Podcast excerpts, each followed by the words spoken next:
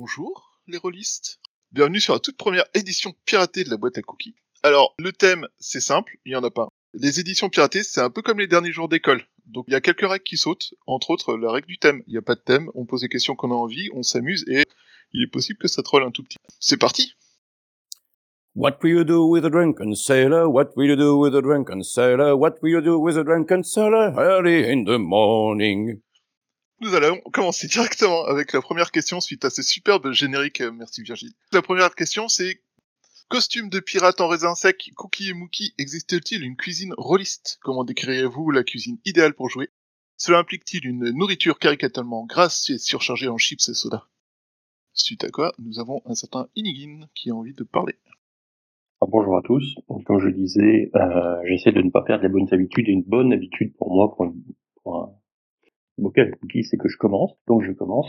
Pour moi, il n'y a pas de cuisine rôliste. Par contre, il y a une cuisine adaptée, une partie jeu de rôle. Et adaptée, ça veut dire thématique. Donc ça veut dire que si je joue, euh, si je mène au Lame du Cardinal, je vais préparer des plats façon grand siècle. Si je mène des parties pirates, je vais euh, amener du, du rougail et euh, de la cuisine des îles. Si je mène évidemment au lieu des cinq anneaux, je vais faire du riz, des euh, teriyaki, de- des choses japonaises, ce genre de choses. Et donc à partir du moment où c'est moi qui cuisine, je ne considère pas que ça implique une, une nourriture nécessairement grasse. Et en particulier, vu que j'interdis les chips et les sodas chez moi, c'est plus simple. J'ai fini. Du coup, on va passer la main à Tlonbar. Alors, on va dire que la base de la cuisine rôliste, pour moi, c'est focaccia et pizza froide. Parce que, voilà quoi, euh, les fondamentaux. Après, le, le, le rôliste évolue quand même. Euh, je, je- je suis d'accord. Si, si on peut faire quelque chose avec euh, qui, qui rentre dans le cadre de, de, de l'univers de jeu euh, sur lequel on va se pointer, c'est quand même pas mal, quoi. Si je fais du L5A, euh, ben on peut se faire un break avec euh, sushi, etc. Si euh, je joue à Star Trek, euh, un peu de limonade avec un fond de curaçao pour faire de la bière au Mulan bleu, euh, ça marche toujours. Enfin bref, ce genre de, de choses toujours euh, faire un petit plus. Maintenant, c'est pas obligé. généralement, on fait plus nous des, enfin quand on joue euh, autour d'une table, on se fait plus un petit repas sympathique sur le pouce. Et après, on joue en fait. Donc c'est voilà. Mais bon, les fondamentaux, euh, de pizza froide et, et tout le reste. Et je passe la main. Ouais, salut tout le monde. Euh, pour moi, la cuisine, euh, la cuisine idéale, c'est une cuisine qui va être pratique par rapport à tout ce qui va être logistique et, et, et, euh, préparation des parties de jeu de rôle. Quoi. Ça veut dire que euh, bon, le, le soda, le café, c'est toujours bien parce qu'il y a de la caféine et ça permet de tenir euh, joueur euh, réveillé. Et sinon, moi, je dirais que c'est des trucs qui sont faciles à manger. Quoi. Je joue principalement en club. Ça sera souvent froid parce qu'on n'a pas de micro-ondes, on n'a pas quoi réchauffer. Ça sera souvent des trucs à grignoter et euh, j'évite les trucs gras quoi. Le, le but c'est euh, c'est de c'est de jouer puis de grignoter en même temps. C'est pas d'avoir le, le ventre trop plein et de et de s'endormir parce qu'on a trop mangé.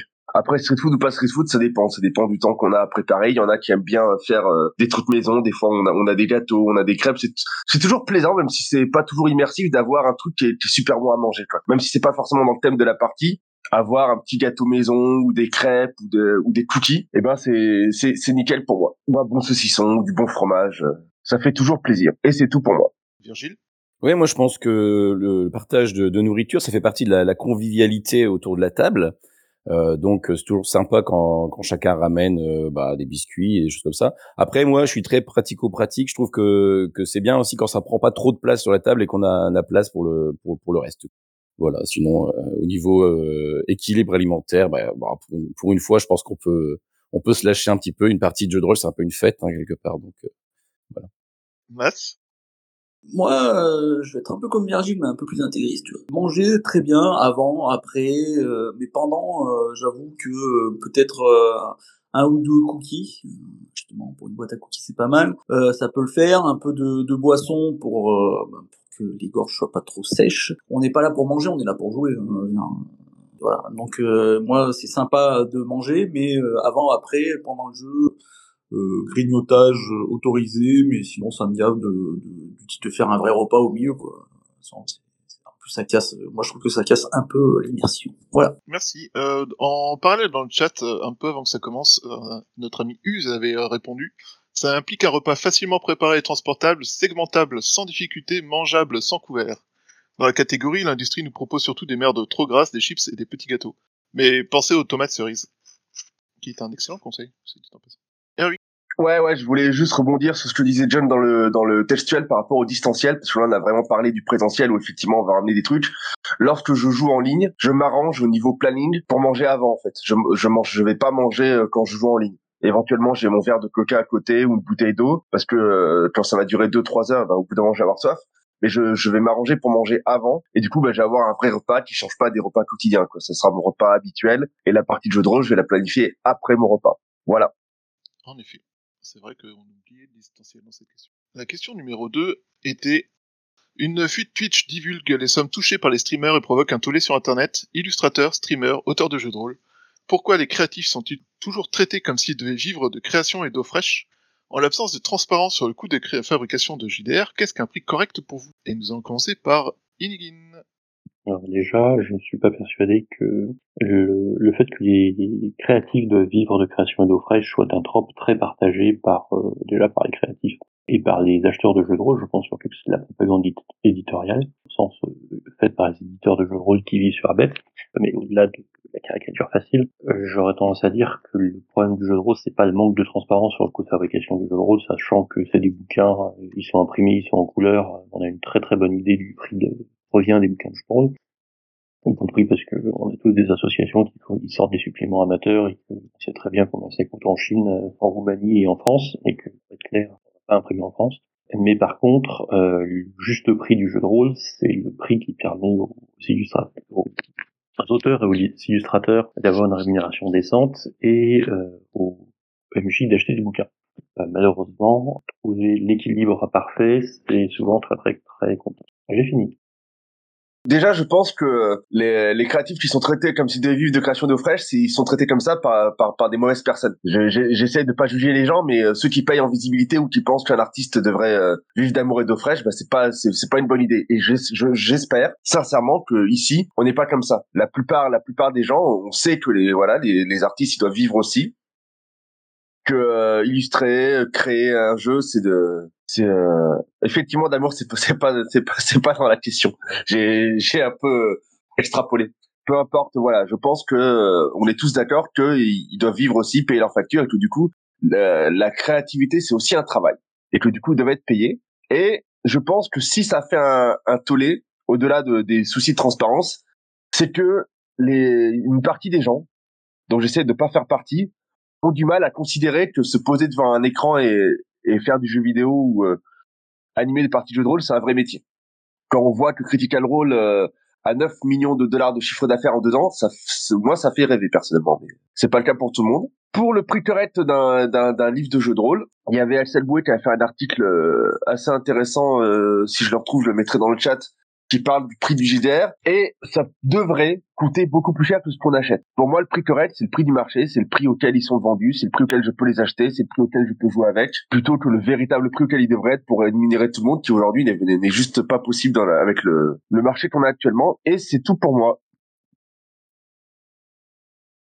Comme l'a dit un peu Erwick, je voulais juste revenir sur la question de la, de la fuite Twitch, puis c'est aussi ce que, ce que tu précises dans le chat, c'est-à-dire que c'est seulement la partie, euh, enfin c'est une partie limitée en réalité, c'est les abonnements euh, et la pub, et aussi les bits si ma mémoire me fait pas défaut. Mais c'est sur deux ans, c'est uniquement du chiffre d'affaires, c'est pas de l'argent réel, entre guillemets, enfin c'est de l'argent réel, mais ce que je veux dire, c'est pas que c'est pas l'argent qui va dans la poche des créateurs in fine. Du coup, je suis pas sûr que ça soit réellement pertinent comme billet d'analyse, ou alors faudrait vraiment avoir les chiffres et les comptes qui vont derrière pour pouvoir retracer euh, tout ce que ça rapporte, tout ce que ça coûte aussi, parce qu'on voit ce que ça rapporte, on voit pas forcément ce que ça coûte.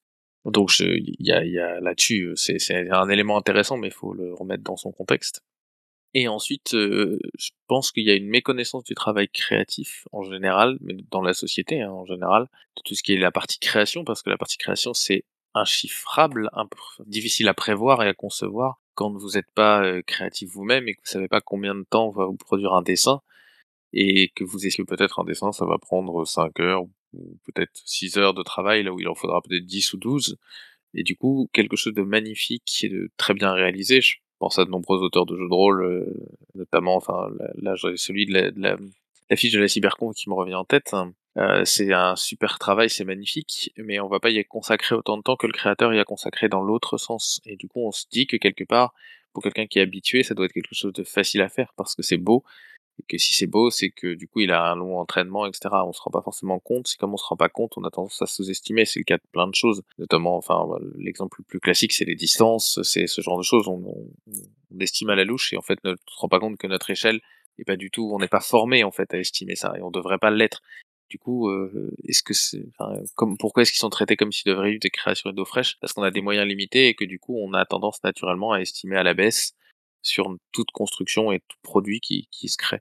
Et le prix correct, bah là pour le coup, euh, il n'y a pas de prix correct en fait, parce que pour définir un correct, pareil, il faudrait définir une norme. Et pour moi, euh, ça n'a pas de sens de définir une norme. soit on se base sur un coût matériel de production, et là ça serait, ça peut être le correct par rapport au matériel ou alors on se base sur l'attente de l'acheteur ou enfin en fait je vais juste dire ça dépend il n'y a, pas de bonne réponse pour moi pour le prix correct je sais qu'il y en a qui sont pas d'accord avec moi et on en a largement assez discuté mais euh, mais ça dépend en fait. Ça dépend par rapport à quelle échelle vous vous placez quel effet vous voulez d'un point de vue sociétal et d'un point de vue économique. Si tout d'un coup on se mettait à payer tous les jeux de rôle deux fois plus cher ça serait peut-être un prix plus correct par rapport euh, au travail réel des auteurs. Dans ce cas-là, on aurait sans doute un marché qui se limiterait à certains titres et on ferait tous du Donjon et Dragon, voilà. et les autres, euh, ça serait que des jeux de rôle gratuits qui seraient disponibles sur Internet avec des auteurs qui accepteraient de... Parce qu'en fait, il y a une question à un moment donné, le prix correct, c'est là on raisonne sur un acteur économique, mais ça va beaucoup plus loin que ça, parce que du coup après il y a aussi des gens qui vont être passionnés et qui euh, vont vouloir sortir euh, leur jeu de rôle, peu importe. Enfin, je veux dire, euh, qui vont travailler eux-mêmes, faire leurs dessins eux-mêmes. Je pense au jeu d'Airwick, par exemple, euh, sur les monstres, dont le nom m'échappe, mais qui va sans doute nous reciter plus tard quand il reprendra la parole. Il a fait ses dessins lui-même parce qu'il avait envie de le sortir. Et du coup, ça, il y aura jamais personne, entre guillemets, je suis désolé, Airwick, il est très bien ton jeu, mais il y aura sans doute jamais personne pour payer des illustrateurs pour ça. Mais il le fera quand même. Et puis il le paiera peut-être sur ses sous propres parce que lui, il a envie que ça soit réalisé. Donc je pense qu'on peut pas tout réglementer facilement, quoi, sur ce sujet-là. Et c'est tout pour moi, Atlun. Je pense que il y a deux choses qui sont télescopées euh, pour ce genre de questions en fait. Le, premier pour moi, c'est ça vient de la grande distribution avec les petits producteurs qui ont été euh, dire pas loin d'être étranglés, voire même plus euh, par que leur acheter la grande distribution pour le fournir, histoire que il fallait toujours baisser les prix et donc bah, au bout d'un moment quand tu ne fais que baisser les prix, euh, un producteur a un coût de production, et si tu le fais en dessous de ton coût de production, ben, tu vends à perte et, et tu peux pas t'en sortir.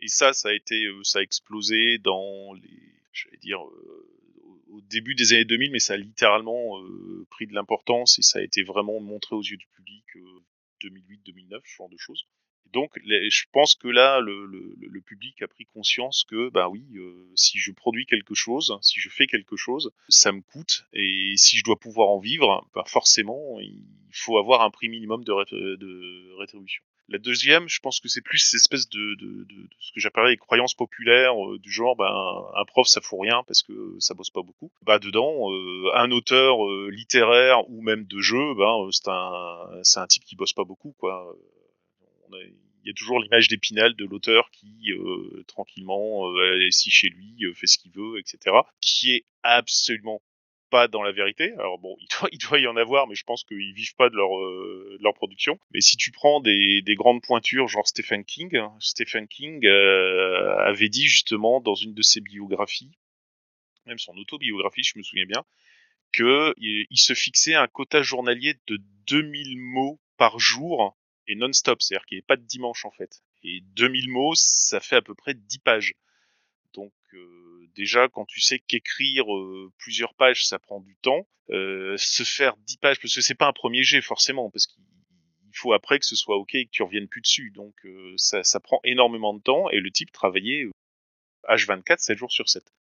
Donc oui, forcément, ça, ça, ça, ça, enfin, ça monte l'ampleur du boulot qui est fourni. Maintenant, le prix juste, ben même chose en fait. Alors le prix juste, c'est le prix qu'il en faudrait pour vivre. Maintenant, euh, tout dépend euh, de ce que euh, l'équipe, parce que généralement il n'y a pas qu'un auteur dans un bouquin de JDR. Il y a un illustrateur, voire plusieurs. Il y a un auteur, voire plusieurs. Il y a un maquettiste. Je pense pas qu'il y ait plusieurs maquettistes. Il y a les les relecteurs, il y a les testeurs, euh, il y a l'imprimeur qu'il faut payer. Enfin bref, ça, implique beaucoup de choses et donc ben euh, ça peut très vite monter. Et en effet, le lien d'Axel Boué est assez bien explicite sur la chose. Euh, il faut être passé de l'autre côté du miroir pour s'en apercevoir, mais oui, ça, ça, a un coût forcément. Et là, on parle du jeu papier en passant par l'imprimeur, mais même un PDF, faut, faut pondre le jeu, faut que ça soit fait, faut que ça tourne, et, tout ça, ça prend du temps, parce que justement, ça s'élabore. C'est pas un truc. Euh, créateur de jeu rôle va pas dire, euh, tiens, sur un coin de Napa Pizza, ouais, j'ai un jeu, je te fais deux trois trucs, allez, c'est bon, on, va le faire. Non, c'est pas comme ça que ça marche. Donc, euh, y, y, la notion de juste, elle est assez floue en fait. C'est ça le problème. Maintenant, on peut donner des critères sûrs du style, bah voilà, si on dit que pour vivre décemment, il faut qu'une personne touche au minimum euh, 40 euros par jour. Bah, il faudrait en fait que euh, le créateur de jeu euh, et tous ceux, qui sont dans l'équipe qui puissent toucher, ce minimum. Après, même chose, euh, le minimum est fixé de manière arbitraire, donc euh, voilà, on est toujours dans la même chose. Et c'est terminé pour moi. Je passe la main à Narcy. Ouais, alors moi je je suis pas du tout d'accord avec tout ce qui a été dit mais je vais pas trop m'étendre sur le sujet pour éviter de me faire lyncher en place publique. Donc euh, moi, je, je effectivement, j'ai pas du tout de recul sur euh, la, la, création artistique et encore moins sur euh, la création holistique, on va dire. Moi, en fait, je trouve que le, le prix juste, c'est celui qui est prêt à payer le, le consommateur, quoi. En fait, c'est la loi de l'offre et de la demande, malheureusement malheureusement pour les, les, nombreux créatifs effectivement. En fait moi moi je suis assez favorable euh, à ce qui se fait euh, à ce qui se fait déjà euh, c'est-à-dire à une espèce de mix entre un entre un prix libre en fait c'est-à-dire voilà le, chacun décide du prix qu'il doit mettre. Et une jauge une, une jauge une jauge de, de, tarifs nécessaires pas de tarifs de, de coûts nécessaires à, la production d'un livre de jeu de rôle. Et ça se fait finalement puisque ça se fait dans le dans, le crowdfunding hein, ça se fait euh, énormément aujourd'hui pour financer des jeux de rôle. Les gens ils disent bon bah nous on a besoin de temps pour faire notre jeu de rôle. Et après chaque consommateur décide de combien il met. Et c'est un modèle économique qui bien qu'il ait nombreux défauts euh, a l'air de fonctionner pas trop mal pour beaucoup de, licences euh, déjà connues, hein, principalement, hein, parce qu'effectivement une licence qui est pas connue du tout, euh, ou un, jeu, euh, jeu d'auteur, pour pas dire un jeu un jeu amateur, ça va être plus compliqué. Après le prix juste, euh, pour non, c'est pas zéro, contrairement à ce que Mas tu pouvais dire. Non, le prix juste, moi pour moi par exemple, ça va être 50 euros. oui, c'est le prix que je perds en général pour un bouquin de 500 pages sachant que je peux mettre plus en fonction de la qualité des illustrations, etc., euh, qu'il peut y avoir dans le bouquin. Quoi. Voilà, donc 50 euros pour 500 euh, pages, euh, ça me paraît correct. 50-60 euros à peu près, hein, mais euh, sachant que ça m'est arrivé de mettre 50-60 euros pour des bouquins de 300 pages, parce que je les voulais vraiment, etc. Donc voilà, ça me paraît, ça me paraît relativement honnête comme prix. Héroïque. Oui, moi je voudrais euh, préciser un truc par rapport euh, au marché très particulier du jeu de rôle, mais je crois que ça marche aussi avec certains écrivains. Mais un des trucs qui euh, un peu l'histoire de du créatif qui doit qui, qui doit vivre de création de fraîche, c'est que je connais beaucoup de personnes qui font de la création, mais dont c'est pas leur métier principal. Moi, je suis informaticien, il y en a ils sont ils sont profs pour pour qui se ils se reconnaîtront et du coup ça biaise un petit peu le le, le process de, de, de, prix, de tarification, de salaire, de tout ce que vous voulez, parce que c'est quelque chose qu'on fait en plus, par passion, dans notre temps libre. Et c'est vrai que à partir du moment où c'est pas un métier, et du coup voilà, le fait que ce soit pas un métier, je pense que ça va truquer entre guillemets l'échange entre entre le entre la personne qui crée et les personnes qui vont qui vont qui vont acheter ces, ces productions je voulais remercier aussi la personne qui a cité Terror d'élite parce qu'effectivement c'est un jeu que j'ai fait moi tout seul avec mes petites mains, avec mes petites illustrations et tout parce que ça allait bien avec le projet puis j'aimais bien. Mais c'est pas quelque chose effectivement que je vais vendre, c'est pas quelque chose avec lequel je vais gagner de l'argent. À la base c'est un jeu que j'avais fait pour essayer de corrompre ma chérie, lui faire faire du jeu de rôle et du coup je le partage parce que je suis gentil. Et enfin pour le coup du prix correct, je vais me concentrer euh, moi sur euh, pas sur la fabrication des livres en lui-même mais sur les illustrations parce que voilà pour euh, que ça soit pour Étoile, que ce soit pour Super Steels, ça m'est arrivé régulièrement pour mes propres projets de faire appel à des illustrateurs et du coup le prix correct c'est celui que me demande l'artiste. Je, je, je, je, vais discuter avec un artiste, que ce soit euh, que ce soit Guillaume Janté ou que ce soit la personne que j'avais trouvé pour euh, pour la couverture de Super Six à l'époque. Je vais euh, voilà, j'aime son travail, je vais lui demander euh, combien de temps ça va lui prendre, combien de temps ça va me coûter et, euh, et puis je vais payer ce que je vais payer ce, ce qu'il me demande hein, tout simplement, ce qu'il ou elle me demande et le prix correct ça va être le prix que me demande la personne qui effectue le travail. Et pour répondre à ce Garodin, je demande pas je demande pas de raver, non, je demande combien ça coûte. Et puis si j'ai pas le budget, bah tant pis, j'irai voir un, autre illustrateur euh, ou, je prendrai des images libres de droit ou ou je ferai des trucs. Enfin, je me débrouille autrement. Mais si jamais c'est ce prix-là, c'est ce prix-là. Parfois, l'artiste va me proposer des rabais lui-même. Quand c'est un ami comme Guillaume, il va me dire ouais voilà voilà le prix minimum que que je peux te je peux te faire, voilà le prix euh, que je demanderai à quelqu'un d'autre, tu me payes euh, le, prix maximum, le prix minimum, entre les deux, on discute, mais euh, en général, voilà, je, je paye le prix, je paye le prix du marché, toi. C'est ça le, pour moi, c'est ça le prix juste. Je vais pas, ça me viendrait pas à l'esprit de faire appel à un serrurier, de faire appel à un menuisier, de faire appel à un plombier, de lui dire non, mais en fait, moi, je pense que c'est plus facile que ça. Je vais pas te payer, je vais pas te payer ta, ta, facturation, je, je, ça me va pas. Voilà le prix que moi je te donne. Du coup, moi, je pense que c'est assez juste que de voilà de payer le prix de, du marché, sachant que il y a relativement un certain nombre d'illustrateurs ou de, créatifs et que si éventuellement euh, j'ai pas les moyens, bah, je me débrouille autrement quoi. Et puis c'est tout pour moi. Euh, bonjour à tous. Mais je me disais de mon côté que euh, ça dépend un petit peu de quelle part du boulot on est en train de parler un auteur qui a envie de lancer son jeu et puis de créer quelque chose, euh, il, le fait un petit peu à ses risques et périls. C'est un peu comme n'importe quel entrepreneur.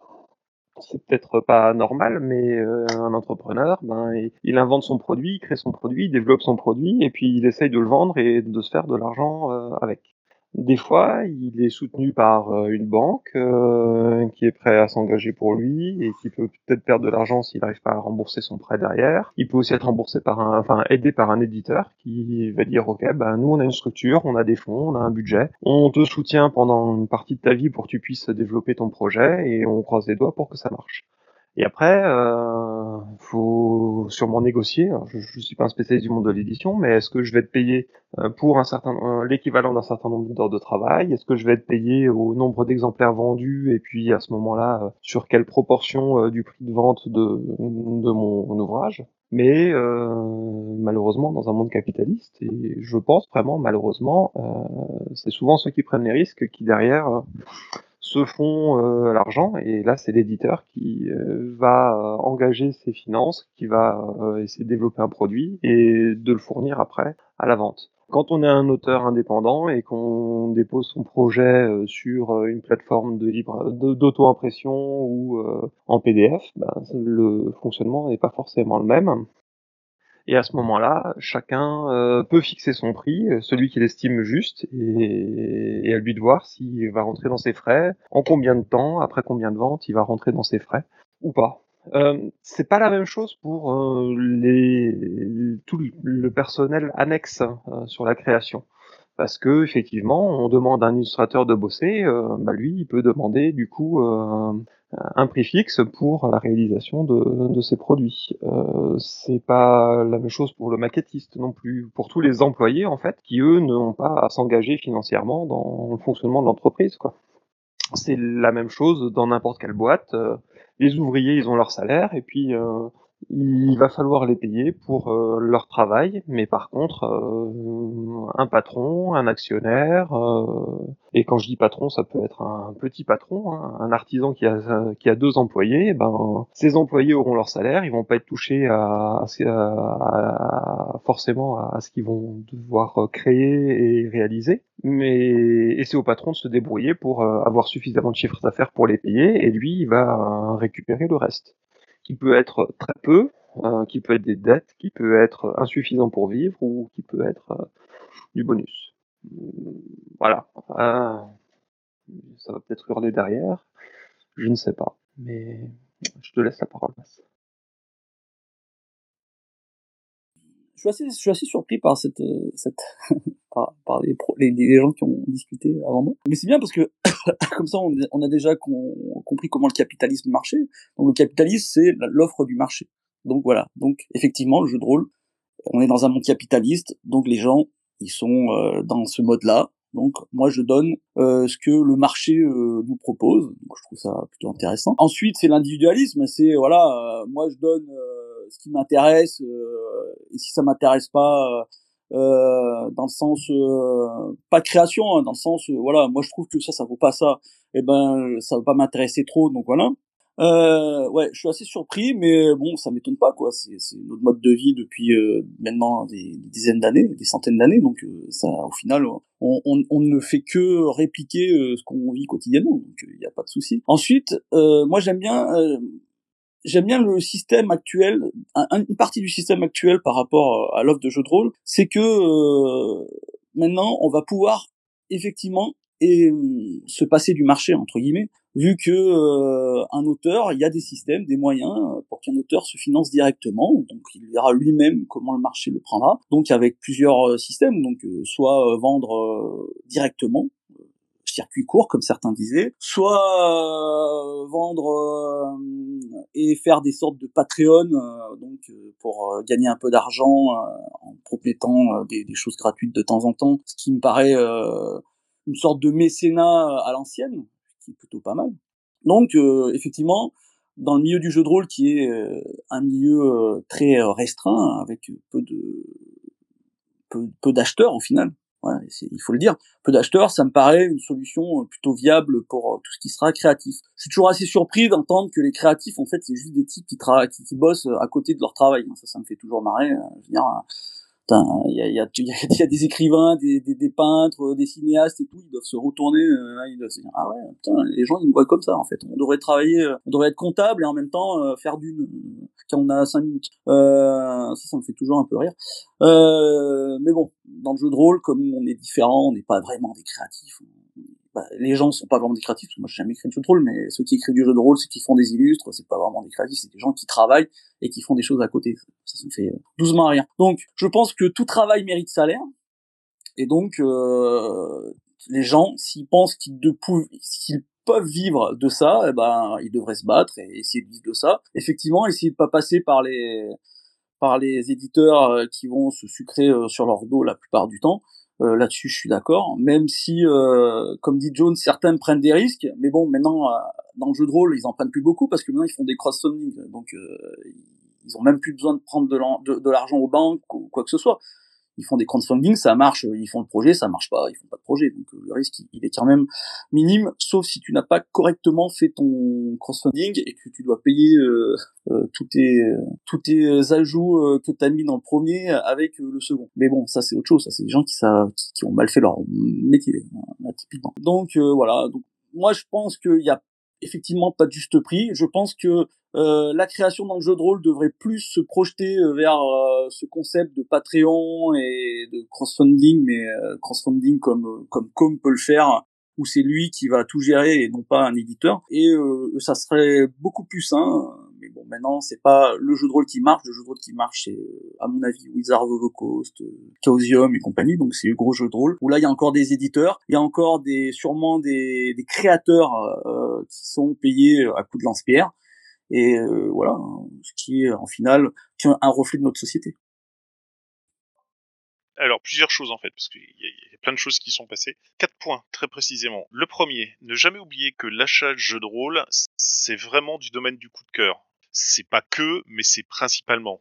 On voit un jeu de rôle qui nous plaît, avec un truc qui nous parle, et donc forcément, on a envie de l'avoir, et euh, ça tient plus de l'émotion que de l'achat rationnel. J'ai rarement vu quelqu'un qui a acheté un jeu de rôle en disant ouais c'était juste comme ça pour voir parce que ça me semblait non c'est généralement ah ouais j'ai trouvé ça vachement cool euh, la présentation l'univers de jeu le pitch d'entrée etc donc euh, je me suis jeté dessus donc déjà ça je pense que ça ça, ça, modifie beaucoup les les, les paramètres de, de gestion de l'achat et je pense qu'on par émotion on est prêt à mettre plus ou de moins réfléchir sur la somme exacte qu'on mettrait sur un jeu de rôle. Deuxième chose, la loi de l'offre et de la demande et le fait que généralement c'est l'acheteur qui définit ce qu'il veut avoir. De base, dans l'offre et la demande, l'acheteur il veut acheter au moins cher, sauf que il y a un coût de production incompressible variable, certes, parce que si je produisais un jeu de rôle dans les années 1980, c'est pas le même coût de production dans les années 2020 mais il y a quand même un coût de production. Et ça, maintenant, je pense qu'il y a plus grand monde qui peut l'ignorer, en fait.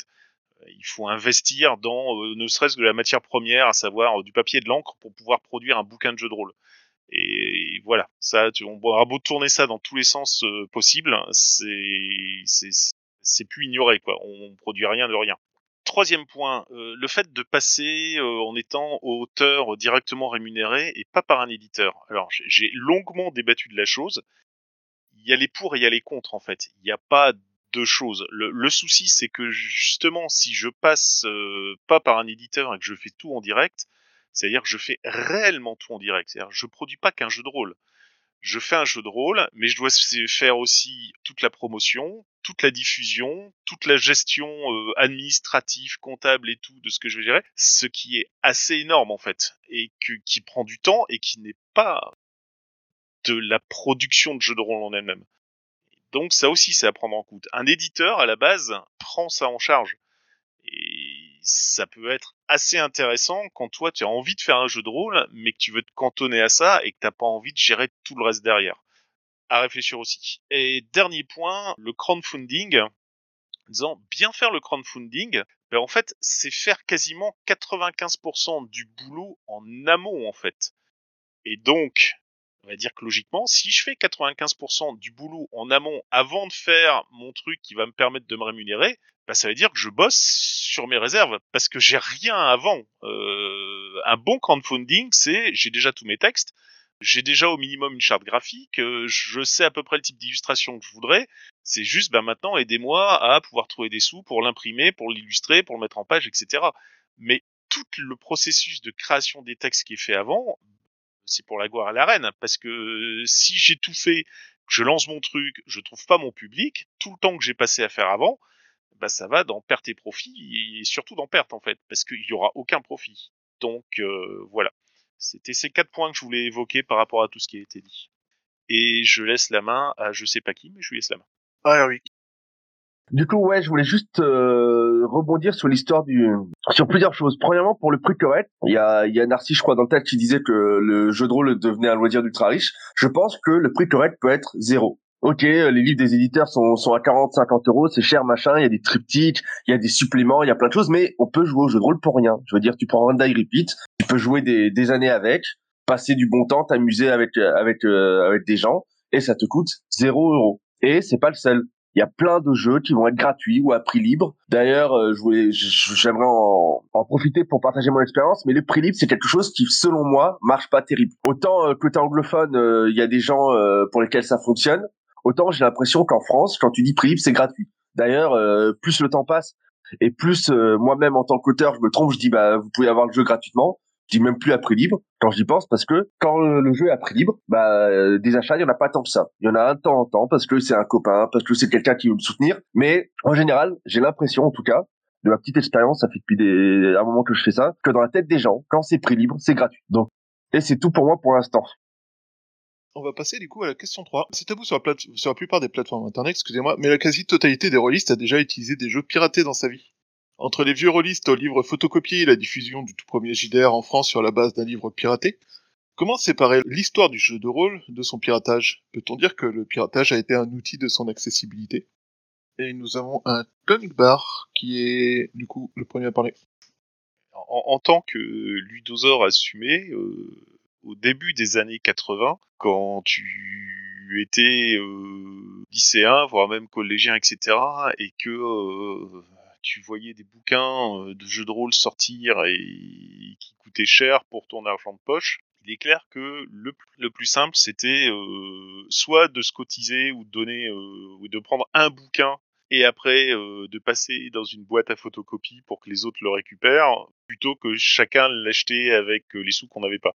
Je, je sais pas si le si ça a réellement le, piratage a vraiment passé le euh, aidé à la diffusion du jeu de rôle en lui-même en fait. Je pense plus que ça s'adressait vraiment à des jeunes voire des très jeunes. Du moins je pense que c'était la cible du tout début et que euh, toi euh, tu pouvais te permettre de casser les pieds à tes parents pour avoir ce que les sommes nécessaires soit tu ben tu passais dans la démerde et donc euh, tu passais dans ce que tu pouvais. Euh, Je pense qu'il y a quelque chose qui a beaucoup changé la donne au toute fin des années 90 voire au début des années 2000, c'est le fait que tu aies pu avoir en format numérique des livres papier, donc du PDF grosso modo pour euh, pas le citer autrement, et que le fait d'avoir un PDF te retire tout le coût de production du papier, et donc que ben euh, même si tu as du boulot derrière, le coût de production chute pas mal quand même et que euh, un PDF est normalement moins cher qu'un fichier qu'un qu'un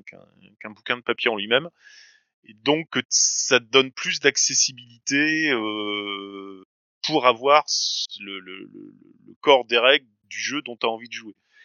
Euh, bon après bon ça, retire pas le principe de tu as le, fétichiste qui adore avoir son, son bouquin ou parce que voilà il est habitué à ça mais bon, c'est, je, pense que ça a un peu changé la donne par rapport à tout ce qui était piratage. Ça a aussi changé la donne parce que justement, avec le PDF, c'était aussi plus simple à pirater parce qu'il suffisait après. Euh... Tu, peux passer ton bouquin à quelqu'un, mais généralement, et après, tu lui demandes à ce qu'il revienne parce que tu en as besoin. Ton... Et il n'y a plus beaucoup de boîtes à copier en plus. Par contre, euh, tu peux copier un PDF euh, parce que c'est euh, numérique euh, immatériel dans le sens où tu l'as pas dans les mains et donc tu peux le dupliquer à volonté. Et donc oui, ça peut aussi jouer par rapport à ça. Passe la main à Erwick. Oui, du coup, par rapport au piratage, je pense qu'à une époque, ça a participé à l'accessibilité. Quand je quand je parle à des vieux vieux vieux vieux vieux vieux vieux vieux vieux vieux vieux vieux vieux vieux vieux vieux rôlistes, c'est-à-dire des camarades de club qui ont commencé à jouer avant ma naissance, et j'ai quand même 36 ans, eh bien effectivement, à l'époque, c'était des photocopies de livres en anglais qui, qui que des amis leur emmenaient d'Angleterre, et c'était la seule solution de, de, découvrir le, jeu de rôle. Donc oui, je pense que dans l'histoire du jeu de rôle, dans la grande histoire du jeu de rôle, ça a aidé à le rendre plus accessible, parce que voilà une époque lointaine, c'était la seule solution. Par contre, aujourd'hui, je pense qu'en 2021, il y a tellement de solutions de jeux libres, de jeux gratuits, de jeux moins chers parce qu'en PDF, de jeux comme les jeux du Groove qui sont vraiment pas chers, que il y a plus vraiment besoin de pirater. Quoi, c'est les gens qui piratent parce qu'ils, c'est parce que ils ont envie de pirater. Euh, T'as tellement de solutions pour euh, jouer à pas cher ou à gratuit que on n'a pas besoin du piratage pour rendre le jeu de rôle plus accessible. Il y a une offre en jeu de rôle gratuit qui est, qui est, qui est juste, qui est juste énorme, vaste, vague. Il y a des trucs bien, il y a des trucs pas bien, et du coup, je pense que voilà, le piratage, on en a plus besoin, si les gens continuent de pirater. Hein, c'est un secret pour personne. Il suffit de voir quand euh, l'autre site là, il est tombé, euh, il est tombé red mort, comment les gens pleurnichaient. Mais je pense que c'est quelque chose qu'on n'a pas besoin. Moi, c'est quelque chose que personnellement, je trouve moralement euh, pas tip top qualité. Quoi. Euh, quand tu vois tout, quand tu vois qu'il y a des gens qui ont du mal à vivre du jeu de rôle, qui ont un métier à côté, qui galèrent et qu'en plus on pirate leur jeu, je trouve pas ça super éthique, on va dire. Même si effectivement, quand tu pirates Donjons et Dragons, ça va, ça va, ça va, ça va pas leur faire de mal. Wizards of the Coast, ils s'en foutent un peu. Et voilà. Oui, le groupe, le groupe, il a, il a effectivement fait une publication sur piratage. Si je paraphrase en substance, si j'essaie de pas trop euh, trahir ses propos, c'était en gros que lui, il aimait être joué et qu'il préfère être joué par des gens qui piratent que pas être joué. Après, euh, le piratage, voilà, moi moralement c'est pas top, donc je, je, je, le fais pas. Après, euh, pourquoi pas hein, S'il y, a des gens, euh, c'est quelque chose qui se fait. Après, il y a aussi d'autres, euh, il y a aussi d'autres trucs qui sont un peu moins moins glop avec le piratage, mais c'est la qualité des ouvrages. Un PDF que je vais acheter chez chez, chez le fameux chez l'éditeur, va y avoir des signés, va y avoir des trucs. Soit ils arrivent à récupérer ce PDF là en piratage et tant mieux. Soit ça va être un gars qui va scanner le livre et ça va être dégueulasse. En plus de ça, le piratage, moi, ça pose un autre problème, c'est que ça rend frileux les, les éditeurs. Pourquoi il y a, y a, pourquoi il y a encore plein d'ouvrages qui n'existent pas en PDF à cause de la peur du piratage Pourquoi est-ce que les PDF restent relativement chers? À cause de la peur du piratage Pourquoi est-ce que il euh, y a des, il euh, y a des espèces de, de filigranes de merde sur les PDF que t'achètes chez Black Book ou Studio Dead Rose à cause de la peur du piratage Avec ton email en rouge. Donc euh, voilà, moi je trouve que le piratage c'est juste des inconvénients, des inconvénients. Et effectivement, ça va. Il y a parfois des versions pirates qui sont mieux que les vrais PDF parce que l'éditeur a pas fait le boulot et que le pirate c'est un fou dans sa tête. Il a rajouté des signés, il a rajouté euh, des liens, il a voilà, il, ça existe. Mais euh, j'ai l'impression que c'est pas la norme. Euh, quand tu vas sur sur le site que je n'ai pas cité, qui, qui, qui existe plus depuis quelques temps là, qui, qui a fait pleurer les gens, il y avait beaucoup de PDF quand même vachement dégueulasses. Et puis il y a aussi il y a aussi parfois des exceptions. Je dis que je pirate pas, que c'est moralement défendable, mais c'est pas du jeu de rôle. C'est un jeu de figurines, ça s'appelle Kings of War. L'éditeur français a chié dans la colle. Il a fait en financement participatif, ça devait arriver en boutique, c'est jamais arrivé en boutique. Il est aux abonnés absents et tu peux plus récupérer le, tu peux plus récupérer le. Donc tu veux jouer, bah c'est soit tu l'achètes de casse comme j'ai fini par faire, soit bah c'est un PDF pirate dégueulasse, tu peux pas faire contrôle F, il y a pas de signé, c'est rien, mais voilà, c'est mieux que rien. Donc effectivement, ça peut aider pour l'accessibilité, mais euh, je trouve que c'est quand même pas la panacée. Et euh, moi, je trouve ça dommage que les éditeurs soient frileux sur le PDF ou mettent des euh, des filigranes de merde avec ton email, euh, t'oses même pas le, passer la, la fiche de perso, tu peux même pas imprimer la fiche de perso du bouquin parce que sinon tous tes joueurs en club ils ont ton adresse email et c'est pas le club. Moi, je trouve ça un peu nul et c'est tout pour moi. J'ai déjà été beaucoup trop long. Du coup, on va passer la main à Narcy. Ouais, alors je vais une fois de plus m'inscrire en faux, mais euh, je pense que Harwick et moi, après cette boîte à coquilles, on va se détester mutuellement. Euh, alors moi, j'ai euh, j'ai pas de, de recul du tout euh, sur l'histoire du jeu de rôle, à vrai dire. Donc je peux pas trop répondre à cette question, comment séparer l'histoire du jeu de rôle de l'histoire de son piratage.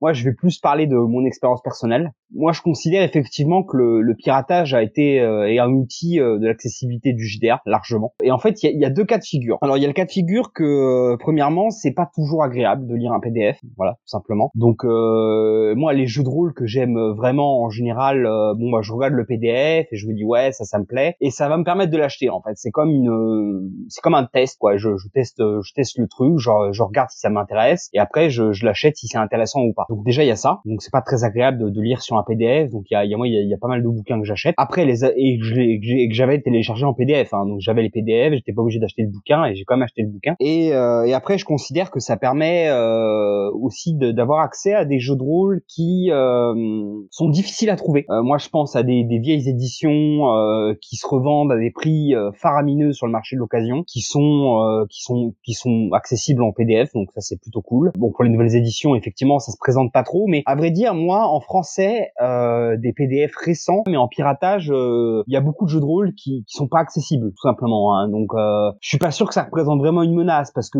comme je le dis, y a encore une fois, il y a beaucoup de jeux de rôle français, euh, les des traductions, hein, qui sont pas accessibles en, en piratage. Hein. Enfin, en tout cas, moi, j'ai, pas cherché à fond. Hein. Peut-être que si, euh, peut-être que c'est, c'est possible, voilà. Mais bon, voilà, il y a donc à un moment donné, je pense qu'on est obligé d'acheter des jeux et moi, je, je le fais, hein, la preuve, euh, voilà. Enfin, moi, j'ai plein de jeux, alors que j'ai la possibilité de pirater. Donc, donc, je pense pas que ce soit un obstacle. Et je pense effectivement que euh, le piratage est un outil d'accessibilité puisque ça permet de tester, d'avoir accès à certains jeux. Euh. Alors, effectivement, moi, je parle pas des jeux gratuits ou des jeux d'auteur, etc.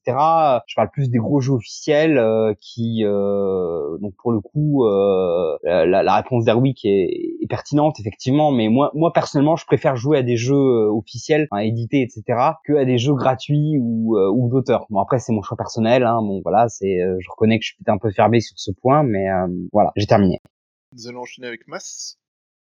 Bon, comme on en est aux expériences personnelles, je vais parler de la mienne. Donc moi, je suis aussi, comme Clon, un vieux joueur. Euh, j'ai dû faire mes premières parties euh, début 90, je dirais, avec la boîte rouge et l'œil noir. L'œil noir, c'était ma première partie. Pas souvenir qu'il y avait beaucoup de photocopies euh, passées. Euh, moi, j'avais mes, mes, potes étaient plutôt dans, dans des milieux aisés, donc c'est peut-être pour ça. Donc nous, nous, notre plaisir, c'était aller dans les dans les boutiques de jeux de rôle pour aller acheter des bouquins, étrangement. Et franchement, des photocopies, j'en ai jamais vu. C'est facile, voilà, j'en ai vu. Ça, c'était donc voilà. Est-ce que ça a permis la diffusion des photocopies? Euh, Peut-être, mais pas chez nous. Et à l'époque où ça jouait beaucoup de jeux de rôle dans notre région, euh, il y avait qu'une seule boutique, hein, bien sûr, qui faisait jeux de rôle.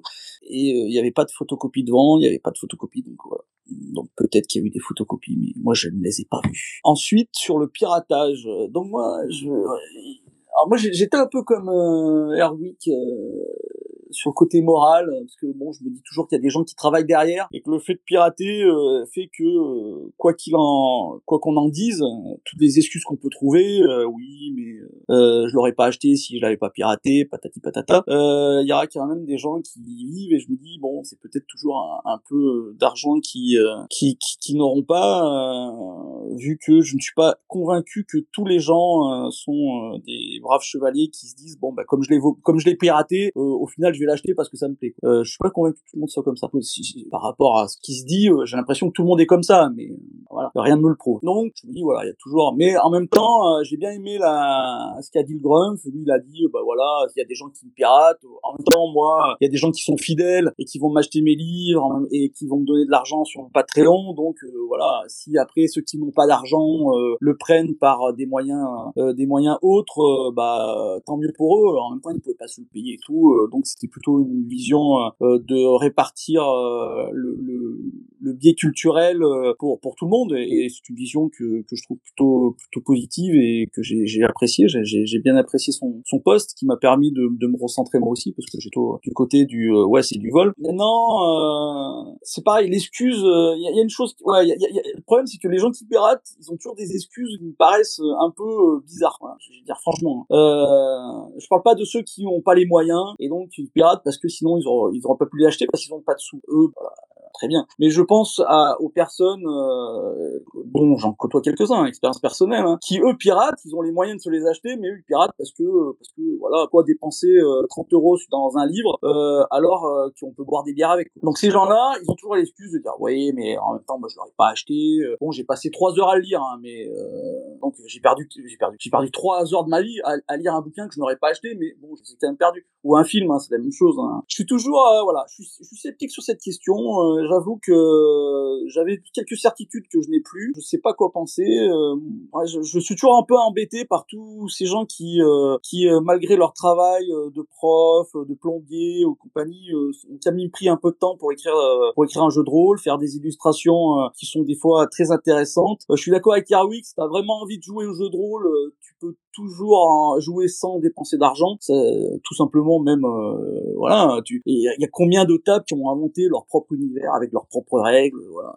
il y, en a des dizaines. Ça aussi, l'expérience personnelle. Hein. Vous retrouvez plein de gens qui font ça, quoi. Donc euh, voilà, tu, le jeu de rôle en lui-même peut être joué sans aucun livre, sans aucun autre, sans aucune autre chose que son imagination et son envie de créer quelque chose. Mais quand d'autres personnes créent des, choses et qu'on a envie de se projeter dans ces univers-là, je trouve ça toujours un peu dommage de leur euh, de leur spolier un peu leurs leur, leur, bah, leur moyens de, de subsistance. Voilà.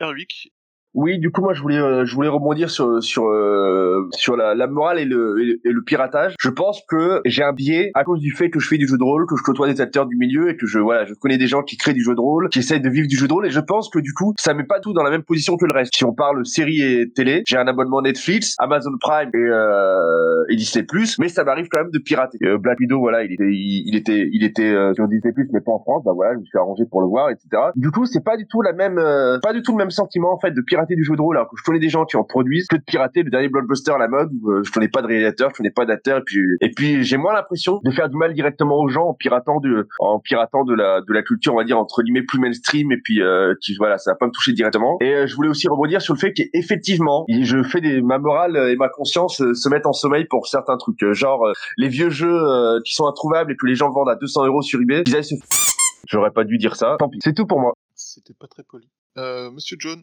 Je, avec mon humble d'expérience, moi je vais de temps en temps euh, voir des jeux euh, gratuitement. Euh, je rebondis un petit peu sur ce qu'on disait tout à l'heure sur le prix du livre. Euh, il m'arrive de, de, récupérer des jeux qui sont gratuits ou euh, prix libre et du coup je, les, je ne les paye pas au départ et après je vais les reprendre s'ils m'ont intéressé en mettant le tarif demandé par l'auteur, des fois même un, un petit peu plus. Euh, pour le piratage, ça m'est déjà aussi arrivé de récupérer des, bouquins, euh, que ce soit parce qu'ils traînaient chez des potes depuis 20 ans sur des étagères et que je leur demandais euh, si je pouvais les récupérer. Voilà, ce n'est pas du vol à ce moment-là, c'est du don. Euh, que ce soit parce que je j'allais les chercher ailleurs quand ils étaient plus disponibles à la vente ou à des tarifs complètement prohibitifs, parce qu'il y a certains jeux, effectivement, si on voulait certains vieux jeux qui correspondent à, mes débuts dans le jeu de rôle, par exemple, eh ben, il fallait débourser 200, 300, 400 euros pour avoir un bouquin qui était, euh, qui avait 30 ans et qui était peut-être dans un état euh, pas forcément superbe, euh, noter de partout, comme ça pouvait se faire quand on, quand on jouait certaines parties. et un PDF, bah, c'était pas si mal pour la peine. Mais ça m'a aussi poussé à m'investir dans, dans cette communauté euh, de l'édition derrière. Et depuis que j'ai récupéré un certain nombre de jeux, eh ben, j'ai envie d'en avoir d'autres pour avoir d'autres points de vue, d'autres euh, d'autres univers de jeux, d'autres systèmes de règles. Et ça a largement enrichi ma bibliothèque sur euh, Itch.io, sur DriveThru, sur euh, les PDF qu'on peut acheter à droite à gauche, aussi sur des chez des éditeurs français. Et voilà. Et même à participer à des crowdfunding et puis à bourrer ma bibliothèque de nouveaux bouquins. Donc pour moi, euh, bah, le piratage, m'a un peu permis de m'ouvrir à certains milieux, à certains types d'ouvrages aussi, à retrouver des choses euh, qui me donnaient envie, et ça m'a relancé dans une partie de ma pratique holistique. Donc euh, plutôt plutôt positif pour certaines choses. Est-ce que j'oublie un truc? Je ne crois pas, en tout cas. Et Saba est de retour. Oui, donc si c'est à mon tour, l'autre est d'accord avec ça? Okay. Ouais, Euh, donc, je vais revenir sur le, sujet qui était vraiment l'accessibilité et au niveau de l'histoire, parce que en dehors de la France métropolitaine, l'accès, euh, je pense, a posé euh, des problèmes à d'autres personnes que moi. N'étant pas en France, le PDF est arrivé chez nous avant que certains bouquins soient disponibles en boutique. On, en, on pouvait juste pas se les procurer. Et donc le PDF c'était le seul moyen d'être, euh, d'avoir un accès à ces bouquins. Et euh, c'est même arrivé avant Amazon, au fait, pour des, des questions de, de frontières et autres. Et d'un point de vue accessibilité, certains jeux de rôle, le PDF pirate était le seul moyen de l'obtenir, ou de traverser la frontière et puis faire quelques centaines de kilomètres euh, pour aller, euh, je sais pas, Annecy, les récupérer ou autre. Et donc, est-ce que c'est un outil d'accessibilité historique. Euh, pour moi, ça l'a toujours été, quoi. Et je répondrai donc oui à cette euh, à cette question, indépendamment que ce soit moral ou pas, quoi, éthique. c'est tout pour moi. Du coup, on revient sur Eric. Oui, oui, je voulais juste préciser deux choses euh, par rapport au piratage. La première chose, c'est que euh, il y a des gens qui le font vraiment pour nuire. Ça a été dit dans le chat, mais il y a des gens qui ont piraté les livres de Grumpf uniquement pour le réécrire en virant le neutre féminin. Je pense qu'il y a vraiment aussi des, personnes euh, toxiques, mal intentionnées, qui, qui font du piratage juste pour faire pour em- embêter les gens. Je vais essayer d'être un peu plus poli que dans mon intervention précédente. Mais voilà, faut pas oublier que c'est pas seulement des gens qui ont pas de thunes, c'est pas seulement des gens euh, qui ont pas les moyens, c'est pas seulement des gens qui veulent découvrir et jouer à tes jeux. Ça peut être aussi des personnes euh, complètement insupportables qui font du piratage pour te nuire. Parce que moi, je connais un créateur qui les gens l'aimaient pas et ils ont piraté son jeu massivement juste pour lui causer du tort. Donc euh, voilà, ça c'est la première chose. Et la deuxième chose, j'aimerais parler d'un truc qui se fait de plus en plus, qu'on voit pas encore forcément chez les gros éditeurs mainstream, mais euh, dans le milieu du jeu de rôle indépendant, va y avoir pas mal d'efforts qui vont être faits pour l'accessibilité. J'aimerais parler par exemple des euh, copies communautaires sur itch.io. Sur itch.io, lorsqu'un jeu est payant, on a un système qui s'appelle les copies communautaires. En gros, si euh, euh, c'est le créateur ou la créatrice qui va configurer ça, et en gros, à chaque fois qu'on achète 10 jeux, bah, il y a un jeu gratuit. Et une personne peut venir et prendre le jeu gratuit. Il y a un nombre limité de jeux gratuits par rapport au nombre de ventes. Et du coup, les gens qui n'ont pas les moyens vont pouvoir obtenir le jeu gratuitement parce que d'autres l'ont payé en amont. Il y a également un truc qui se fait beaucoup aussi, surtout chez les anglophones, c'est les versions hashtag. Plutôt que de proposer le jeu cher, eh ben on va le proposer le texte uniquement. C'est un, gros point TGT, ok, c'est pas, c'est moins agréable à lire qu'un beau PDF. Ou alors ça sera un PDF mais sans mise en page, sans illustration, sans maquette. Et du coup, comme les illustrations et la maquette sont vraiment les les postes les plus chers dans la création de jeux de rôle, eh ben ces versions hashtag là vont être un bon euh, vont être un bon moyen de proposer euh, de proposer euh, de proposer euh, de proposer le jeu à des gens qui n'ont pas les moyens. Il y a également des paliers sociaux, sociaux pardon. Dans certains financements participatifs, toujours c'est dans le jeu de rôle indépendant, Wizards of the Coast, ils, ils font pas de financement participatif, les BBE, on n'a pas encore fait, mais voilà, ça va être un palier. Ok, le jeu, le, la première contrepartie, elle a 40 euros, mais on a une contrepartie à 20 euros pour les étudiants, pour les chômeurs, pour les gens qui n'ont pas de moyens. Et c'est quelque chose qui, que je vois, je vois de plus en plus dans le milieu de l'indépendance, c'est quelque chose que j'aimerais voir arriver chez les éditeurs plus mainstream, mais c'est quelque chose qui est faisable. Il y a aussi pas mal de jeux dont euh, je pense par exemple au Champ de l'Os d'Axel Boué où le texte était libre. Et, euh,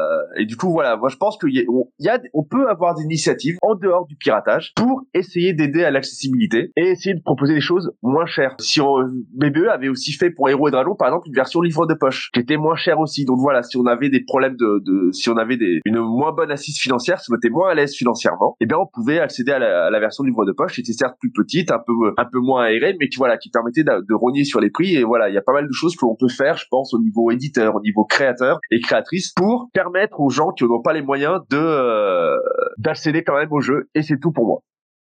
Au passage, je tiens à, indiquer des choses qui ont été écrites. Première, même si l'offre en jeu de rôle gratuit a explosé ces dernières années, le piratage a, rendu et rend encore le jeu de rôle accessible à un public à faible pouvoir d'achat. Exemple, lycéens, étudiants, précaires, etc. Il y a aussi l'exemple, comme disait euh, Monsieur Tlon, que tu as le type qui récupère un PDF piraté pour y jeter un œil et qui, si ça lui plaît, l'achète ton bouquin. Donc euh, ça, c'est euh, des points à ne pas oublier. Nous allons passer à la question d'après, qui est sur le même sujet, mais sous un angle un peu différent, qui est pourquoi considère-t-on que lire une copie pirate d'un jeu de rôle auquel on n'a pas l'intention de, jouer est forcément une vente volée? Et si lire un jeu de rôle piraté sans jamais y jouer est un vol, comment justifier que des joueurs profitent de jeux sans jamais les acheter, et pourquoi cette réalité ne choque-t-elle personne? Et en premier parlant, nous avons Inigin. Alors, je ne vais pas répondre sur la première question qui est polémiste pour pas cher. Je réponds sur la deuxième, c'est que, à mon sens, lorsqu'on vend des exemplaires de jeux de rôle, on sait que c'est le MJ qui va les acheter pour y faire jouer sa table. Par conséquent, c'est normal que les joueuses le lisent, sachant que, en vrai, ils le lisent pas vraiment, hein, ils le consultent pendant les parties pour la création des persos. Donc, c'est pas comme si ils le lisaient euh, début à la fin en lisant au passage les secrets du maître de jeu. En réalité, les joueurs ne lisent qu'une petite partie euh, des bouquins. J'ai fini. Après Inigine, nous avons Monsieur Jones. Moi, je fais partie de ces joueurs qui lisaient les livres euh, de règles auxquels on jouait euh, pour la création de personnages, pour euh, une partie de l'univers de jeu, et souvent en fin de campagne pour aller fouiller un petit peu dans l'univers et les secrets du MJ pour pourquoi pas découvrir des trucs, voir ce que le MJ avait gardé, ce qu'il avait enlevé de, de ses univers, et puis qu'est-ce que moi je pourrais en faire aussi. Et effectivement, euh, on est quand même dans un loisir où très souvent c'est le meneur de jeu qui, ou quel que soit le nom qu'on va lui donner, qui va acheter euh, les, ouvrages euh, de jeux, de règles, les suppléments et autres pour ensuite permettre euh, la partie. Les joueurs sont-ils d'infâmes pirates qui profitent du système? Ça, c'est une autre question. et je sais qu'il y a aussi de temps en temps des tables où il y a un MJ habituel et puis les joueurs, pour son anniversaire, pour Noël, lui offrent les suppléments euh, qui sont sortis euh, les derniers temps pour qu'ils puissent euh, continuer à leur proposer des aventures dans, dans cet univers de jeu qui leur plaît ou qui essayent de proposer autre chose. Voilà. de temps en temps des ludothèques qui sont sympathiques ou des bibliothèques dans lesquelles on pouvait trouver des jeux aussi, ce qui nous permettait sans passer par le piratage, mais euh, par la location ou l'emprunt, de lire des trucs. Est-ce qu'il faut ensuite euh, à tout prix acheter un truc si on sait qu'on ne va jamais y jouer? Ça c'est une autre question. Il y a des gens qui adorent ça, il y en a d'autres qui estiment que non. Euh, ce n'est pas non plus trop trop triché. Voilà, on peut aussi feuilleter un bouquin dans une boutique avant sans l'acheter. Euh, ça se faisait à l'époque où on pouvait acheter des choses euh, en vrai dans des vraies librairies. Euh, le nombre de BD qu'on a pu lire dans des à la Fnac par exemple, de CD qu'on pouvait écouter dans les boutiques chez les disquaires également, sans forcément derrière les les acheter. Ça me gêne un petit peu que ce soit toujours les mêmes qui dépensent des sous et que certains en profitent honteusement. Après je dois être un petit peu pirate et puis anarchiste dans l'âme également. Monsieur Tlon Merci Jones. Euh, alors, j'ai enfilé mon costume du SWAT pour désamorcer la, bombe euh, trop euh, On va commencer par la deuxième, les, la deuxième question qui est en deux parties en fait. Alors, je rappelle pour ceux qui euh, ont fait, c'est si lire un jeu piraté sans jamais y jouer du vol, comment justifier que des joueurs profitent des jeux sans jamais les acheter? Alors, euh, on va faire une analogie simple. Quand je me mets au fourneau pour faire la cuisine et qu'après je propose le repas à des personnes que j'ai invitées pour leur faire plaisir, je me vois mal leur reprocher de ne pas avoir participé à la conception du plat, en fait. Hein, on va être assez. Euh, donc c'est exactement la même chose en fait. Quand je propose une partie de jeu de rôle avec un jeu que j'ai acheté et propose de jouer, je vais pas leur reprocher de dire bah en fait vous avez rien fait vous parce que vous avez rien payé. Grosso modo c'est n'importe quoi. Donc pour moi, c'est un reproche qu'on ne peut absolument pas faire parce qu'il est absolument pas fondé, il n'y a absolument rien. Par contre, ce que vous pouvez faire, vous, en tant que joueur, si vous avez envie de faire des parties dans un univers de jeu qui vous tente bien, c'est euh, vous concerter avec les autres, voir déjà un si ça est tente, et deux, ben euh, offrir le jeu en question à euh, votre MJ préféré pour que il vous fasse jouer et comme ça tout le monde sera content. Et dans le premier cas, euh, bah en fait, le premier cas, c'est juste, euh, il y a des personnes qui sont atteintes de collectionnite et qui adorent ça et qui prennent des bouquins de jeu pour y jouer parce que, euh, enfin, pas pour y jouer justement, simplement pour avoir le bouquin de jeu parce que ça leur fait plaisir, mais qui n'y jouent pas. Alors, moi, j'ai un exemple personnel.